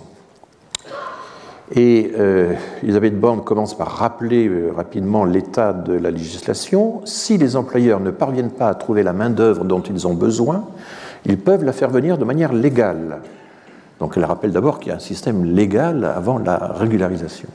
Un employeur, continue-t-elle, peut toujours solliciter une autorisation de travail s'il démontre qu'il n'a pas pu pourvoir le poste en déposant une offre auprès de Pôle emploi. Pour certains métiers particulièrement en tension, l'employeur est même dispensé de cette justification. Donc elle rappelle effectivement le système actuel. Les métiers en tension, ça, vaut pour un secteur entier, mais l'employeur peut démontrer que dans son entreprise, dans, son, dans, le lieu où il travaille, euh, euh, il peut avoir en quelque sorte l'équivalent euh, d'une tension, une tension qui serait locale ou, ou particulière. Bon. La question de la régularisation, je ne vais pas réussir à, lire ces textes avec la, même euh, tenue de la voix que la Première ministre, euh, qui, a une, euh, une voix comme ça tendue, imposante, c'est assez étonnant. La question de la régularisation peut se poser pour des personnes en situation irrégulière présentes sur notre sol depuis des années et qui travaillent depuis longtemps. Avant que l'extrême droite ne tente une nouvelle manipulation, je le répète, il ne s'agit en aucun cas d'une régularisation massive. Alors donc ça c'est là évidemment le, problème, je vous ai dit, hein, il faut bien régulariser. Hein. Et comment va-t-on le faire? Voilà de façon massive, de façon, etc. Et donc, il y a euh, euh, une opposition absolument radicale et un soupçon systématique de, euh, de, régularisation massive. Tout ça, c'est quand même très rhétorique. Hein. Ce sont des jeux quand même très. Voilà. et donc, on régularisera, mais.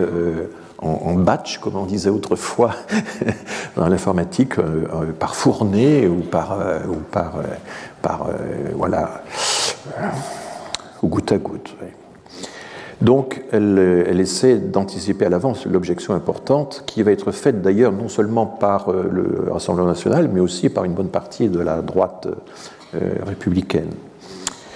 Euh, Gérald Darmanin prend la parole et, commence, et ça c'est assez intéressant, par une célébration de l'immigration, qui, à laquelle nous avait pas tout à fait habitués quand même. nous pensons que l'immigration fait partie de la France et des Français depuis toujours. Il va d'ailleurs, à la fin du débat, revendiquer lui-même sa double euh, ascendance euh, migratoire, puisqu'il est petit-fils de Harki d'un côté et petit-fils d'un juif maltais euh, né en, Tunisie de l'autre. Enfin, il va répondre ça à Esther Benbassa, la sénatrice qui elle-même a des origines séfarades. Enfin, il y a un petit jeu là, donc qui revendique ses origines. Là, nous pensons que l'immigration fait partie de la France et des Français depuis toujours. L'immigration est un fait qui fait aussi la France, qui a fait son passé et qui fera sans doute son avenir. Il ne sert à rien d'être contre. Que veut dire être contre le mouvement des hommes sur la Terre? Une partie d'entre eux fuit à cause de la misère, de la persécution, des événements climatiques. Alors, il ne sert à rien d'être contre l'immigration. Je me reconnais un tout petit peu, puisque j'ai écrit un, livre pour expliquer que ça n'avait pas de sens d'être pour ou contre l'immigration. C'était même un des thèmes de ma leçon inaugurale, mais je ne pense pas que Gérald Darmanin euh, passe beaucoup de temps à, regarder euh, les cours du Collège de France et je ne l'ai jamais vu parmi nous, mais peut-être que tel ou tel conseiller qui lit à sa place et écrit à sa place. Euh, c'est un homme d'une très grande éloquence. Hein. Je, tiens à dire que Gérald Darmanin, quand il est en face à face dans une discussion face à des députés, des sénateurs, etc., il a une, une un mordant, une rapidité de réaction. Ce n'est pas un langage extrêmement raffiné, mais ce sont des arguments qui sont d'une vélocité tout à fait étonnante. C'est un dialecticien redoutable. Hein. quelqu'un qu'il faut prendre au sérieux. Je, voilà, je, je tiens à le dire. Bon. Donc, que veut dire être contre le mouvement des hommes sur la Terre? C'est beau quand même. On dirait que ça a été écrit par la CIMAD. Il n'y a pas d'étrangers dans ce monde. Vous savez, c'est le slogan de la CIMAD. Euh, une partie d'entre eux fuit à cause de la misère, de la persécution des événements climatiques. Bon, alors là, il faut quand même que je redresse un petit peu, euh, puisque euh, c'est dit également dans le discours d'Elisabeth Borne, ça n'est pas les plus misérables qui migrent le plus, Hein, ce sont les pays qui sont au niveau moyen d'échelle du développement, je vous en ai déjà parlé.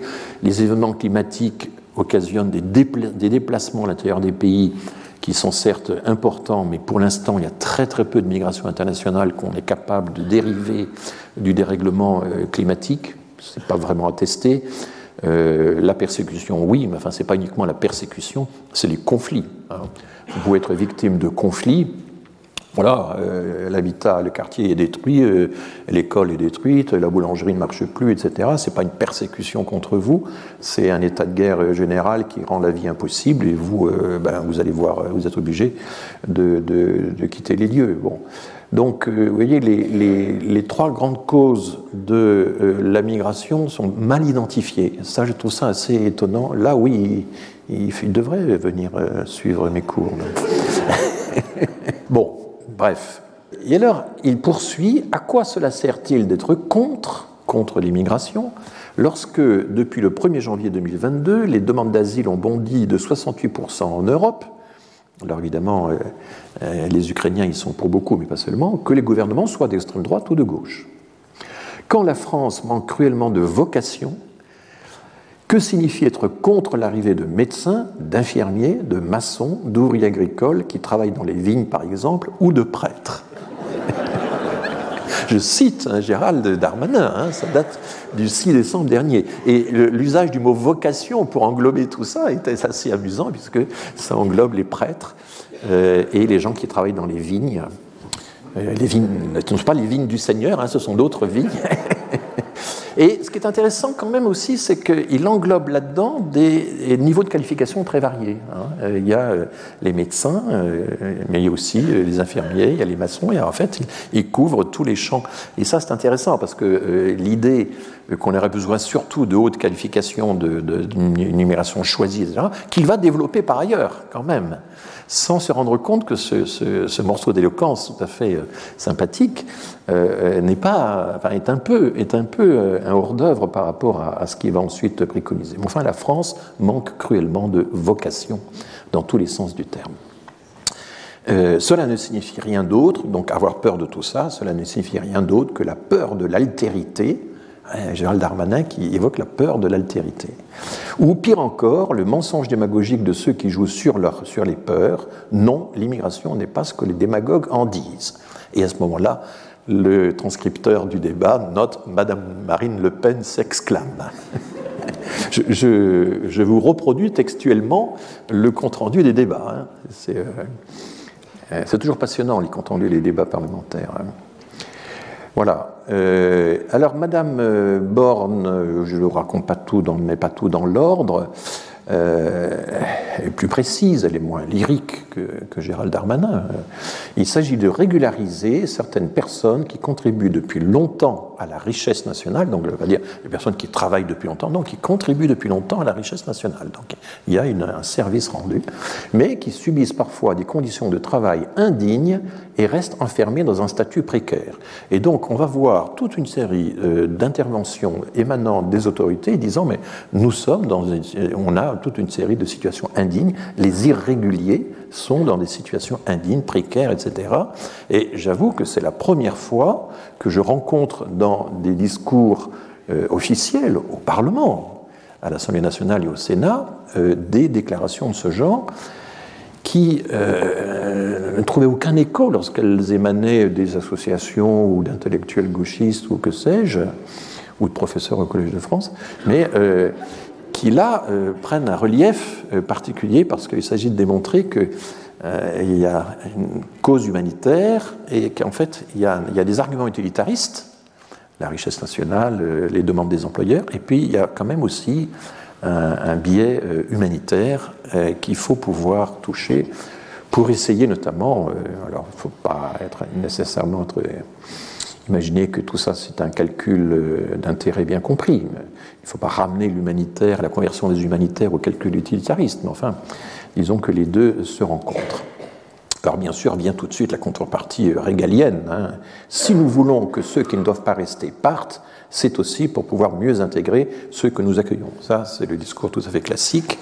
Euh, on sera d'autant plus sévère avec l'immigration illégale qui mérite de la rester et euh, l'immigration légale qui, elle, doit être intégrée. Bon, c'est les, deux mains de l'État en quelque sorte. Nous devons être intraitables avec les étrangers délinquants, même en situation régulière. S'engager dans la délinquance et se placer en dehors de la communauté nationale. Donc je ne vais pas revenir sur l'aspect sécuritaire du, tableau, même s'il est évidemment très important, parce que ce balancement, ben, c'est un vieux balancement, hein, c'est fermeté, humanité, etc. Enfin, on le, on le, connaît bien. Il était analysé par les spécialistes de la rhétorique ou les, analyses du discours. Mais Gérald Darmanin va beaucoup plus loin encore, et il explique qu'il y a des irréguliers qui doivent leur situation irrégulière à l'incurie de l'État. Et ça, ça rejoint évidemment euh, les rapports euh, du, président euh, du sénateur Jean-Noël Buffet, les, rapports de la commission des lois préparatoires au vote de la loi de finances, ça rejoint également ce que raconte la CIMAD de longue date, forte de son expérience, et pas seulement elle, bien sûr. Les titres de séjour des étrangers déjà présents sur le sol national seront automatiquement renouvelés. Ils n'attendront plus un énième rendez-vous, ne subiront plus les files d'attente numériques. Ils connaissent parfois de grandes difficultés pour faire reconnaître leurs droits. Certains se retrouvent en situation irrégulière par incurie de l'État. Donc voilà une phrase euh, qui reconnaît qu'on peut passer de la régularité à l'irrégularité. du fait de l'État. Que l'État, par son incurie, par son incapacité à gérer les rendez-vous, à en fait mettre les effectifs nécessaires pour gérer les rendez-vous. Hein. C'est ça que explique très bien euh, le rapport du Sénat. Le rapport du Sénat montre qu'il. Euh, la justice administrative doit désormais tenir l'agenda des préfectures, à la place des préfectures, tellement il y a un contentieux lié au fait que certains délais euh, sont dépassés par les préfectures dans la prise de rendez-vous. Donc voilà, certains se retrouvent en situation irrégulière par incurie de l'État. Euh, j'ai mis euh, ce monde de bras en gras parce que je le trouve intéressant. On continue sur la perte du statut euh, régulier. Alors là, je reviens au rapport de Mme Blantine Brocard, qui souligne les conséquences dramatiques de la difficulté à prendre un rendez-vous. Et c'est la même phrase qui a sans doute dû être lue par le gouvernement. Des étrangers titulaires d'un titre basculent dans une situation irrégulière, faute d'avoir pu renouveler leur titre à temps. Ils tombent, dit-elle, dans un vide juridique et elle détaille les risques de placement en centre de rétention administrative ou la reconduite à la frontière. Ils perdent du coup leur accès à l'emploi, à la formation, aux droits sociaux, etc. Et cela peut arriver aussi bien pour un premier titre temporaire que pour des personnes en situation régulière depuis plusieurs années et en bonne insertion professionnelle. Et elle cite l'association Réfugiés Bienvenus. L'association Réfugiés Bienvenus, c'est cette association qui a été créée il y a quelques années par des étudiants de la Sorbonne qui euh, se sont intéressés justement euh, aux personnes en situation irrégulière. Aurore Berger, alors là c'est encore plus surprenant parce que c'est, pour dire les choses euh, rapidement, c'est plutôt l'aile droite du macronisme, hein, issu des, des,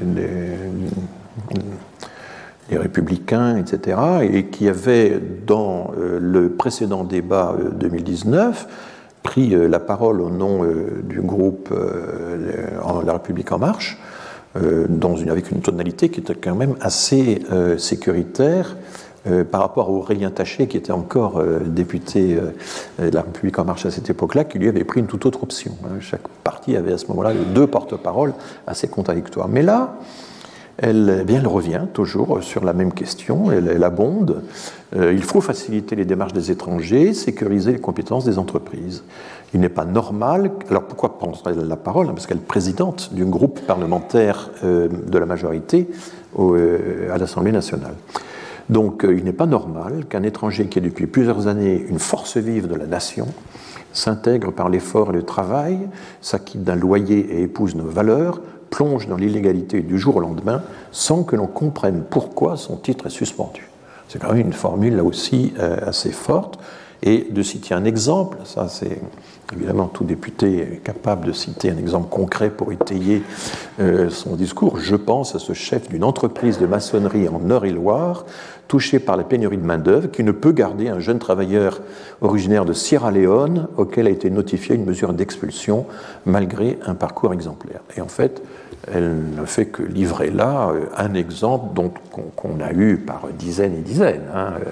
Euh, le, cas de ces jeunes gens qui passent bac professionnel, un BTS, euh, qui trouvent un emploi, et qui sont acceptés par la communauté, qui donnent satisfaction à l'employeur, etc., mais qui reçoivent une OQTF, et il faut que toute euh, l'association locale se mobilise pour euh, faire le siège du secrétaire général de la préfecture et obtenir un, revirement. C'est une situation qui est devenue extrêmement banale, et il y a eu d'ailleurs, je, voilà, il y a eu un, article qui a eu un, un certain écho dans Le Monde, sur le gâchis, hein, ça c'est l'argumentation utilitariste, évidemment, le gâchis, les obligations de quitter le territoire prises contre de jeunes apprentis, euh, pourtant formés sur des métiers en tension.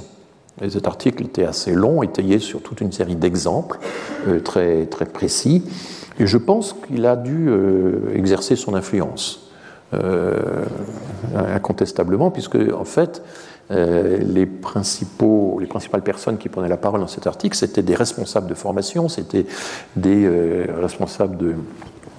Voilà, il y a comme une insistance du gouvernement sur l'apprentissage, sur la formation professionnelle, et c'était les professionnels du secteur qui disaient à quel point ils perdaient un temps considérable pour essayer de, rattraper euh, les,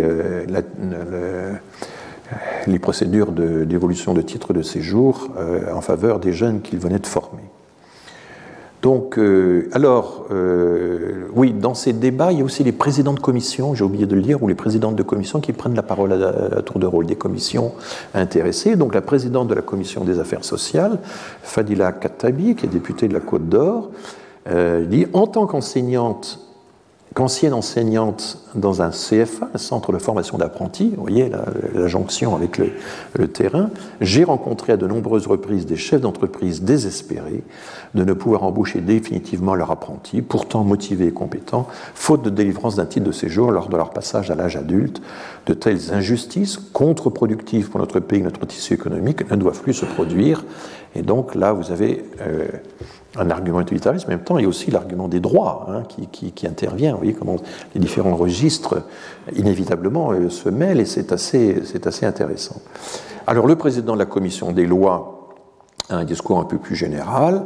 Il nous revient aussi, à nous, à l'Assemblée nationale, de sortir de l'incroyable hypocrisie qui consiste à compliquer la vie de celles et ceux qui, travailleurs étrangers en France, rendent service à la nation. Je demande donc au gouvernement la régularisation de ces salariés exerçant dans les métiers en tension au moyen d'une procédure de plein droit. Cette expression de plein droit est, importante parce que normalement, euh, là, on n'est plus dans le discrétionnaire ou dans le, on est dans euh, du conditionnel qui pourrait être vérifié euh, sur des critères fixes. Donc, le président de la commission des lois, M. Sacha Houlier, député de la Vienne, député donc Renaissance de la Vienne, euh, poursuit. Je demande donc au gouvernement la régularisation de ces salariés exerçant dans les métiers en tension au moyen d'une procédure de plein droit, sans dépendre de leurs employeurs, parce que ça c'est une des innovations de la réforme, c'est que cette fois, ce ne serait plus à l'employeur de demander la régularisation, ce serait à l'intéressé lui-même euh, qui pourrait demander une régularisation sans avoir le consentement de l'employeur, sans que l'employeur prenne l'initiative. Euh, on va voir si cette disposition sera adoptée ou pas sans dépendre de leurs employeurs, cette régularisation améliorerait leurs conditions de travail et plus globalement celles de leur métier et de l'ensemble du salariat. Le travail nous rassemble et nous lie. Jamais les droits des travailleurs étrangers ne doivent être opposés à ceux des travailleurs français dans nos entreprises. C'est beau quand même. Hein donc, euh, alors Olivier Dussopt, ministre du Travail, qui, je pense, euh, est peut-être, là on ne sait pas trop, c'est difficile à dire, euh, je lis les commentaires, poussé peut-être par euh, Elisabeth Borne elle-même, qui a été ministre du Travail et qui a, tenté de rééquilibrer un peu le projet de M. Darmanin en, remettant au centre de, cette réforme la question du travail, euh, fait un véritable éloge des travailleurs sans papier.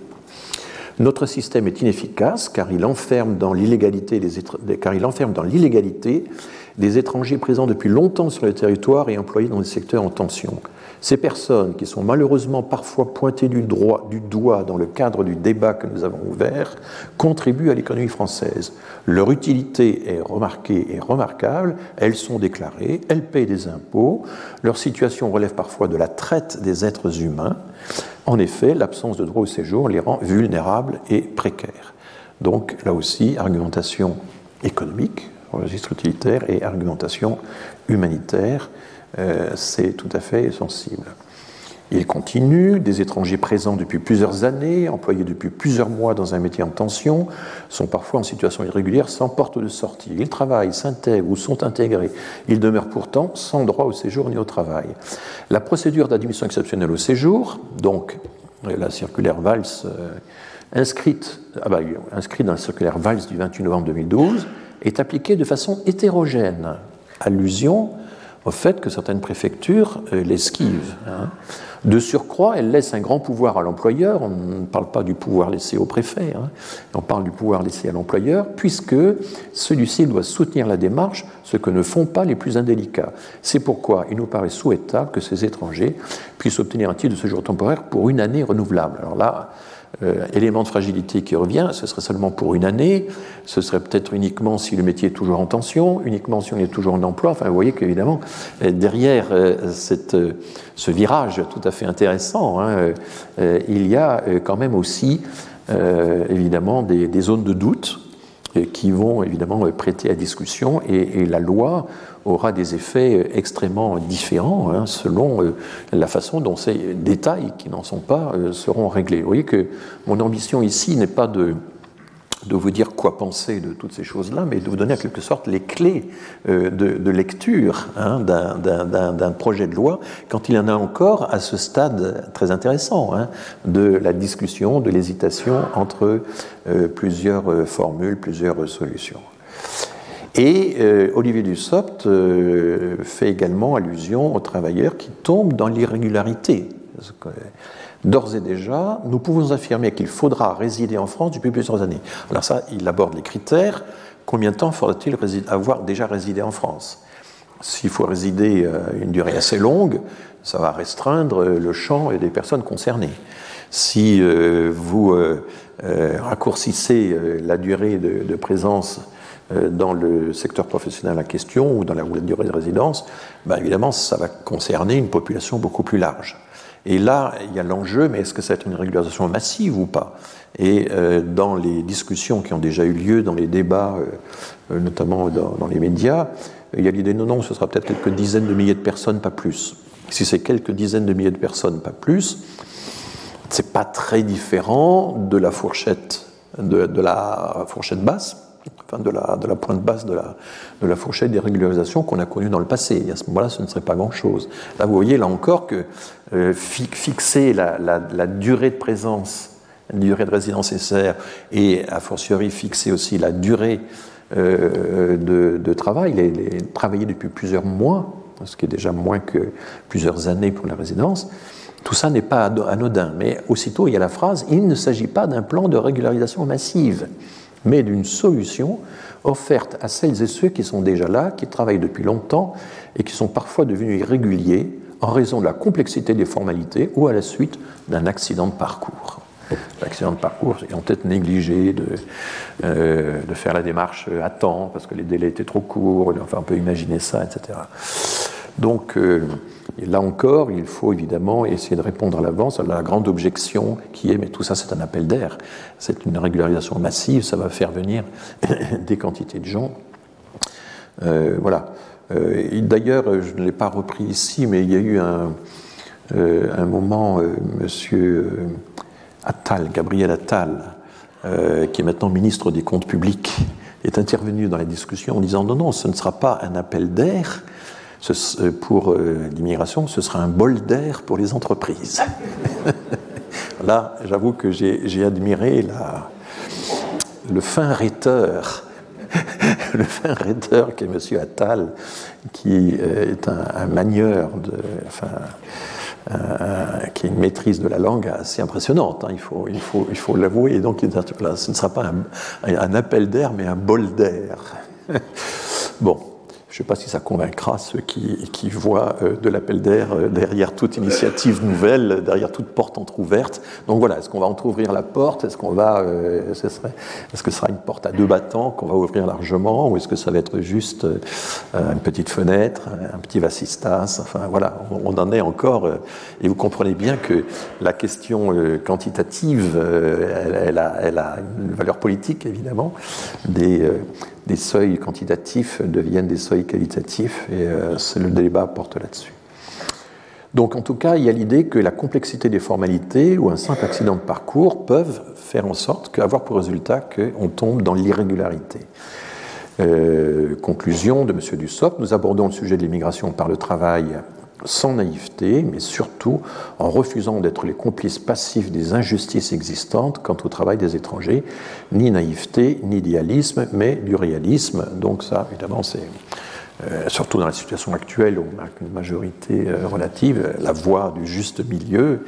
Euh, mais si vous revenez au débat de la loi Collomb de 2018, c'est pareil. Gérard Collomb présentait sa loi comme une loi d'équilibre et d'une certaine manière, euh, le Front National à l'époque, le Rassemblement National aujourd'hui, les partis les plus durs euh, de la droite euh, républicaine servent à ça, servent à montrer qu'on a une position équilibrée face à la gauche ou aux gauchistes, comme on voudra les, les qualifier. Alors, M. Dupont-Moretti, à l'Assemblée nationale, a fait aussi un éloge vibrant des travailleurs sans papier. Il s'en est pris à Pierre-Henri Dumont. Pierre-Henri Dumont, c'est donc le était le porte-parole du groupe LR, euh, député du Calaisie, euh, c'est un homme assez étonnant parce que je l'ai rencontré à plusieurs reprises dans des auditions où quelqu'un d'extrêmement intelligent, instruit, qui comprend très bien les choses. On lui montre des statistiques, il comprend très bien, etc. Mais quand il va à la tribune et qu'il se met à, lancer des discours, c'est d'un simplisme et d'une violence tout à fait euh, étonnant. Là, il y a un homo duplex vraiment, euh, et c'est très très curieux de voir comment peut fonctionner. Et donc tout son discours, ça a été vous avez été lâche, lâcheté en faisant lâcheté voilà, euh, donc un discours très psychologique. Vous n'avez pas eu le courage d'aller à fond dans vos réformes. Si vous, avez, si vous êtes impuissant à, délivrer, à, exécuter les OQTF, c'est parce que vous êtes lâche. Ce qui est quand même une argumentation euh, du degré zéro, parce que ce n'est pas la psychologie qui va expliquer que les OQTF sont difficiles à, exécuter. Hein. Donc ça, c'est une tendance qui est très fréquente dans les débats. Madame Le Pen l'utilise aussi beaucoup. C'est l'idée qu'on euh, n'a pas été assez ferme, on n'a pas été assez courageux. Euh, vous avez été laxiste, vous avez été lâche, c'est la même chose. Laxisme lâcheté, c'est la... Et donc, euh, il suffirait d'un sursaut psychologique du leader des, pour qu'on inverse les tendances.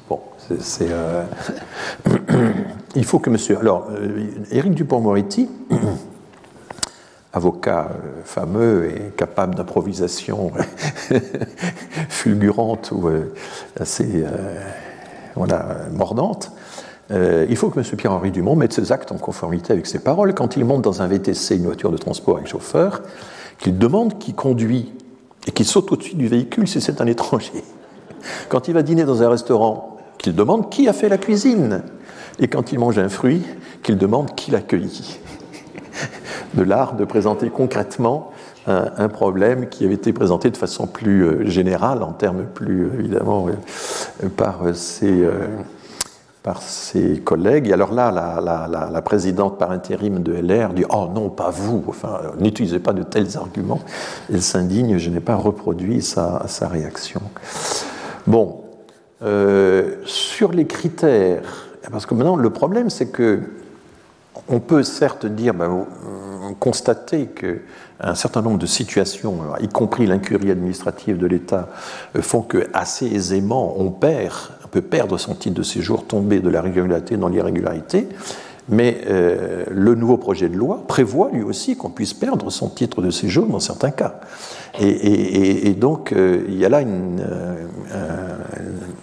des considérations. Et donc je reprends son discours, euh, toujours dans ce débat du 6 décembre 2022. Euh, La loi, si vous l'adoptez, permettra demain de retirer un titre de séjour aux étrangers qui ne respectaient pas les principes de la République, tels que les définit la loi du 24 août 2021, dite loi séparatisme. C'est la loi euh, qui conforte les principes de la République. Je crois que c'est ça son appellation officielle. Alors là, Éric Coquerel, au nom de la France Insoumise, dit Oh là là, la définition du non-respect va être très très large dans ce cas. Et euh, Darmanin dit Il s'agit notamment, donc voilà les, principes de la République, de la dignité de la personne humaine, de la laïcité, de l'hymne national, du drapeau et de l'emblème. Alors qu'est-ce que c'est que l'emblème? C'est quoi l'emblème national? Vous savez ce que c'est? Hein? Non, c'est en fait, c'est en fait le drapeau c'est le drapeau tricolore bleu, blanc, rouge. Et l'article 2 de la Constitution nous dit que l'emblème national est le drapeau tricolore bleu, blanc, rouge. Donc en fait, il y a une redondance dans la phrase de, Gérald Darmanin. Euh, le drapeau et l'emblème, c'est la même chose, hein, juridiquement. Voilà. Le, et donc, euh, si vous ne respectez pas l'hymne national, le drapeau et l'emblème, on peut vous retirer votre titre, de séjour. Alors là, vous vous souvenez, c'est la fameuse histoire des sifflets lors du match France-Algérie, euh, qui avait indigné euh, Jacques Chirac et, euh, et, donc Nicolas Sarkozy, qui était ministre de l'Intérieur à l'époque. Donc on a fait une loi là-dessus, sur le respect des... Et c'est une loi qui différencie par exemple la France des États-Unis. Vous savez qu'aux États-Unis, au nom du premier amendement, qui fonde la liberté d'expression, vous pouvez brûler le drapeau américain au public aux États-Unis sans aucun problème. En France, désormais, ce n'était pas prévu avant, on n'y avait pas songé, mais désormais c'est interdit. Mais le Conseil d'État a euh, modulé euh, les conditions dans lesquelles euh, on peut s'en prendre au symbole de la République. On peut le faire dans le cadre d'une œuvre d'art. Et, et, donc, si vous Et par ailleurs, la loi euh, pour la protection des, emblèmes de la République explique que, euh, accroît fortement euh, la sanction, l'amende, si ce, ce, délit est commis en réunion. Donc en fait, ce qui est visé, c'est les groupes de jeunes qui, dans les stades, sifflent la Marseillaise. Donc, vous n'avez pas le droit de siffler la Marseillaise, mais vous pouvez la railler en rap, parce qu'à ce moment-là, c'est une œuvre artistique. Sachez-le, c'est euh, dans les fêtes de famille, euh, on fait parfois, qui sont des, choses en réunion et qui s'entendent dans tout le voisinage, on fait parfois des choses sans en mesurer toujours toutes les conséquences. Donc euh, il faut être au courant de tout ça. Et donc on risque de perdre un titre de séjour donné aux, aux, travailleurs des métiers en tension si on, si on oublie qu'on peut euh, qu'on ne peut pas euh, s'en prendre au drapeau national à moins de le faire artistiquement. Voilà, et donc euh, évidemment on est à ce moment-là dans un...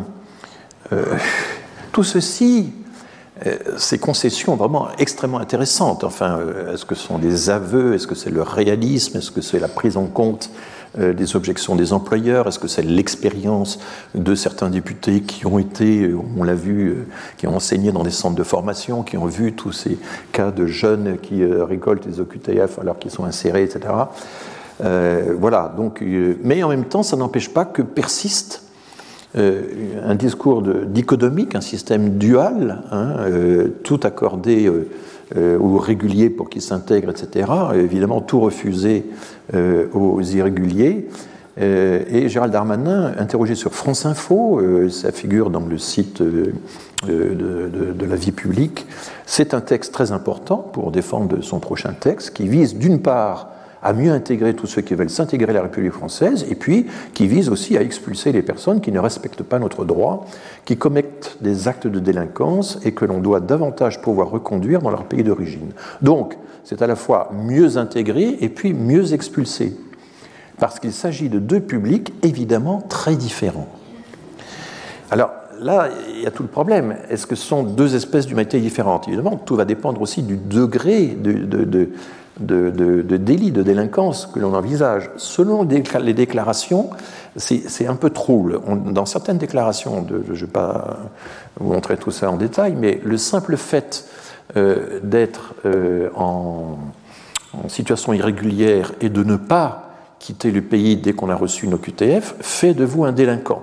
Et c'est ce que certains préfets disent à certaines associations, mais ce monsieur ou cette dame a reçu une OQTF et n'est pas parti, donc c'est un délinquant. Est-ce que ça, ça vous classe dans la catégorie donc euh, euh, voilà des méchants, puisque vous voyez les deux phrases on veut ceux qui bossent, on ne veut pas ceux qui rapinent. Et ça fait allusion à l'interview donnée au Monde euh, il, y a, quelques semaines seulement, et on, va être gentil avec les gentils, méchant avec les méchants. Donc là, il y a un côté très, très manichéen, hein. on est dans le bien et le mal. Et effectivement, deux publics évidemment très différents, deux espèces d'humanité différentes, celle qui respecte la loi, celle qui la viole.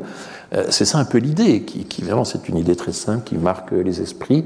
Or, on vient de voir par toute une série de déclarations que c'est tout de même plus compliqué et que les gens qui reçoivent une QTF parce que l'État n'a pas été capable de leur donner un rendez-vous à temps, est-ce qu'ils vont aussitôt s'exécuter et partir? On peut en douter fortement. Et je me réfère à un exemple typique, c'est une tribune d'élus euh, LR, j'ai déjà eu l'occasion, je crois, de citer ce texte, paru dans l'opinion euh, du 4 juin 2021, euh, qui est porté par Philippe Juvin, donc maire de la Garenne-Colombe, qui a été candidat à la primaire de, la, enfin qui a été candidat à la, présidence du Parti des Républicains. Et cette tribune dit c'est pour avoir une chance d'assimiler pleinement les nouveaux arrivants que l'immigration doit rester légale et au choix du pays d'accueil. C'est nous qui devons décider qui on accueille. Favoriser l'immigration illégale en refusant de renvoyer les déboutés du droit d'asile, c'est ce qu'il impute à ses adversaires. Il s'en prend beaucoup à la Ligue des droits de l'homme, au passage, hein, dans cet article. Favoriser l'immigration illégale en refusant de renvoyer les déboutés du droit d'asile ou en faisant miroiter une régularisation automatique mais aussi accepter une immigration familiale quasi automatique, c'est accepter de ne plus rien contrôler et donc favoriser le ressentiment, le chômage, la pauvreté, la paupérisation de quartiers entiers, l'échec scolaire et le séparatisme dont les immigrés légaux sont les premières victimes. Donc, vous voyez, et le titre de la tribune, c'est L'immigration illégale, vrai ennemi des immigrés légaux. C'est problématique parce qu'une bonne partie des immigrés euh, légaux ont été illégaux pendant un certain temps et réciproquement, on l'a vu, c'est assez facile de faire le euh, parcours inverse. Et donc, quand on regarde ces argumentations, évidemment, on voit bien que la rhétorique, c'est un peu le passage à la limite. Hein, c'est ce qu'on appelle l'hyperbole. Euh, en refusant de renvoyer les déboutés de droit d'asile, ce n'est pas, pas, parce qu'on refuse de les renvoyer qu'il euh, y a des taux d'exécution si faibles. En faisant miroiter une régularisation automatique, personne n'a jamais fait miroiter une régularisation automatique. Les bons avocats qui prennent en charge les dossiers disent tout de suite euh, aux personnes en question, mais je vous garantis rien ça va dépendre de la décision du préfet. Votre situation est compliquée, etc. etc. Enfin, je, ne connais pas, pour avoir fréquenté toute une série d'acteurs du sujet, euh, ni euh, partis, euh, ni associations, ni secteur professionnel qui auraient promis, faisait miroiter, ferait miroiter une régularisation automatique.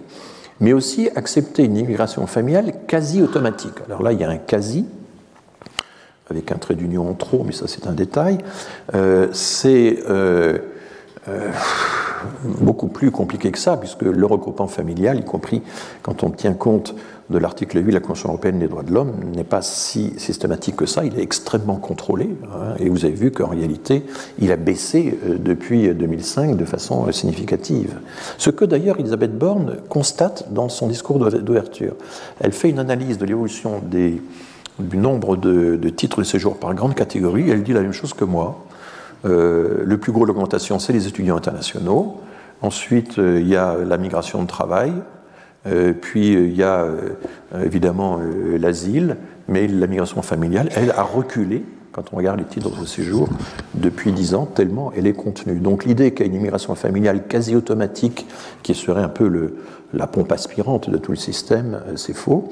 Donc, quand on fait tout ça, c'est accepter de ne plus rien contrôler. Si effectivement on refusait, si on automatisait, etc., tout ça, oui, c'est vrai qu'on ne contrôlerait plus rien, mais on est certainement très loin de cette citation. Et alors ensuite suit cette énumération assez impressionnante qui est un peu l'idée de la pente glissante. Hein. Vous accordez A, puis B, puis C, A, puis ça va aboutir à la catastrophe, et à la fin, euh, ben, il n'y a plus le, pays disparaît, quoi, le séparatisme, dont les immigrés légaux sont les premières victimes. Ça, c'est un exemple du recours à l'argument de l'effet pervers. Vous voulez le bien, le bien des immigrés, mais au bout du compte, c'est euh, vous allez euh, produire quelque chose de négatif pour ceux que, qui ont besoin d'être défendus. Et de cette manière, le mal, c'est le bien, c'est la fameuse euh, critique de l'angélisme qui, qui, est faite dans ce. Voilà. Mais je trouve que le, titre euh, de l'article L'immigration illégale, vrai ennemi des immigrés légaux, évidemment, est problématique, parce qu'en réalité, les deux euh, populations ne sont pas deux espèces d'humanité étanches. Alors j'arrive à la fin. au fond, il y a deux approches de la loi, plus exactement de l'application de la loi qui sont résumés dans deux attages euh, latins euh, très anciens. Et ça, c'est mon côté euh, antiquisant.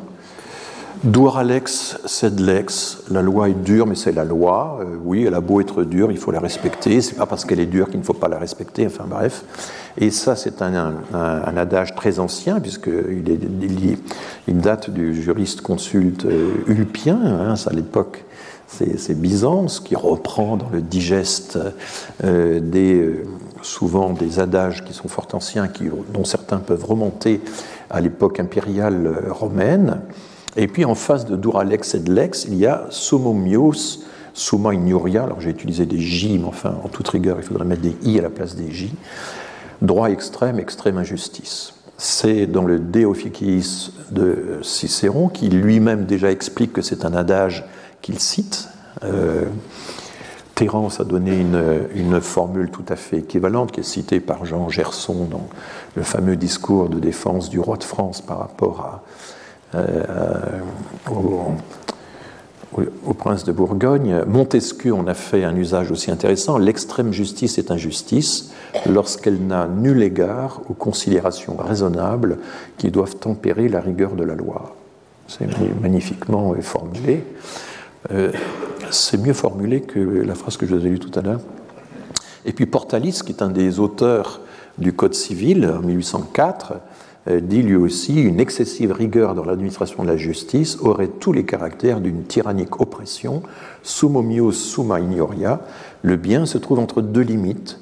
Il finit toujours où l'excès commence. Merci de votre attention. Retrouvez tous les contenus du Collège de France sur www.colège-2-france.fr.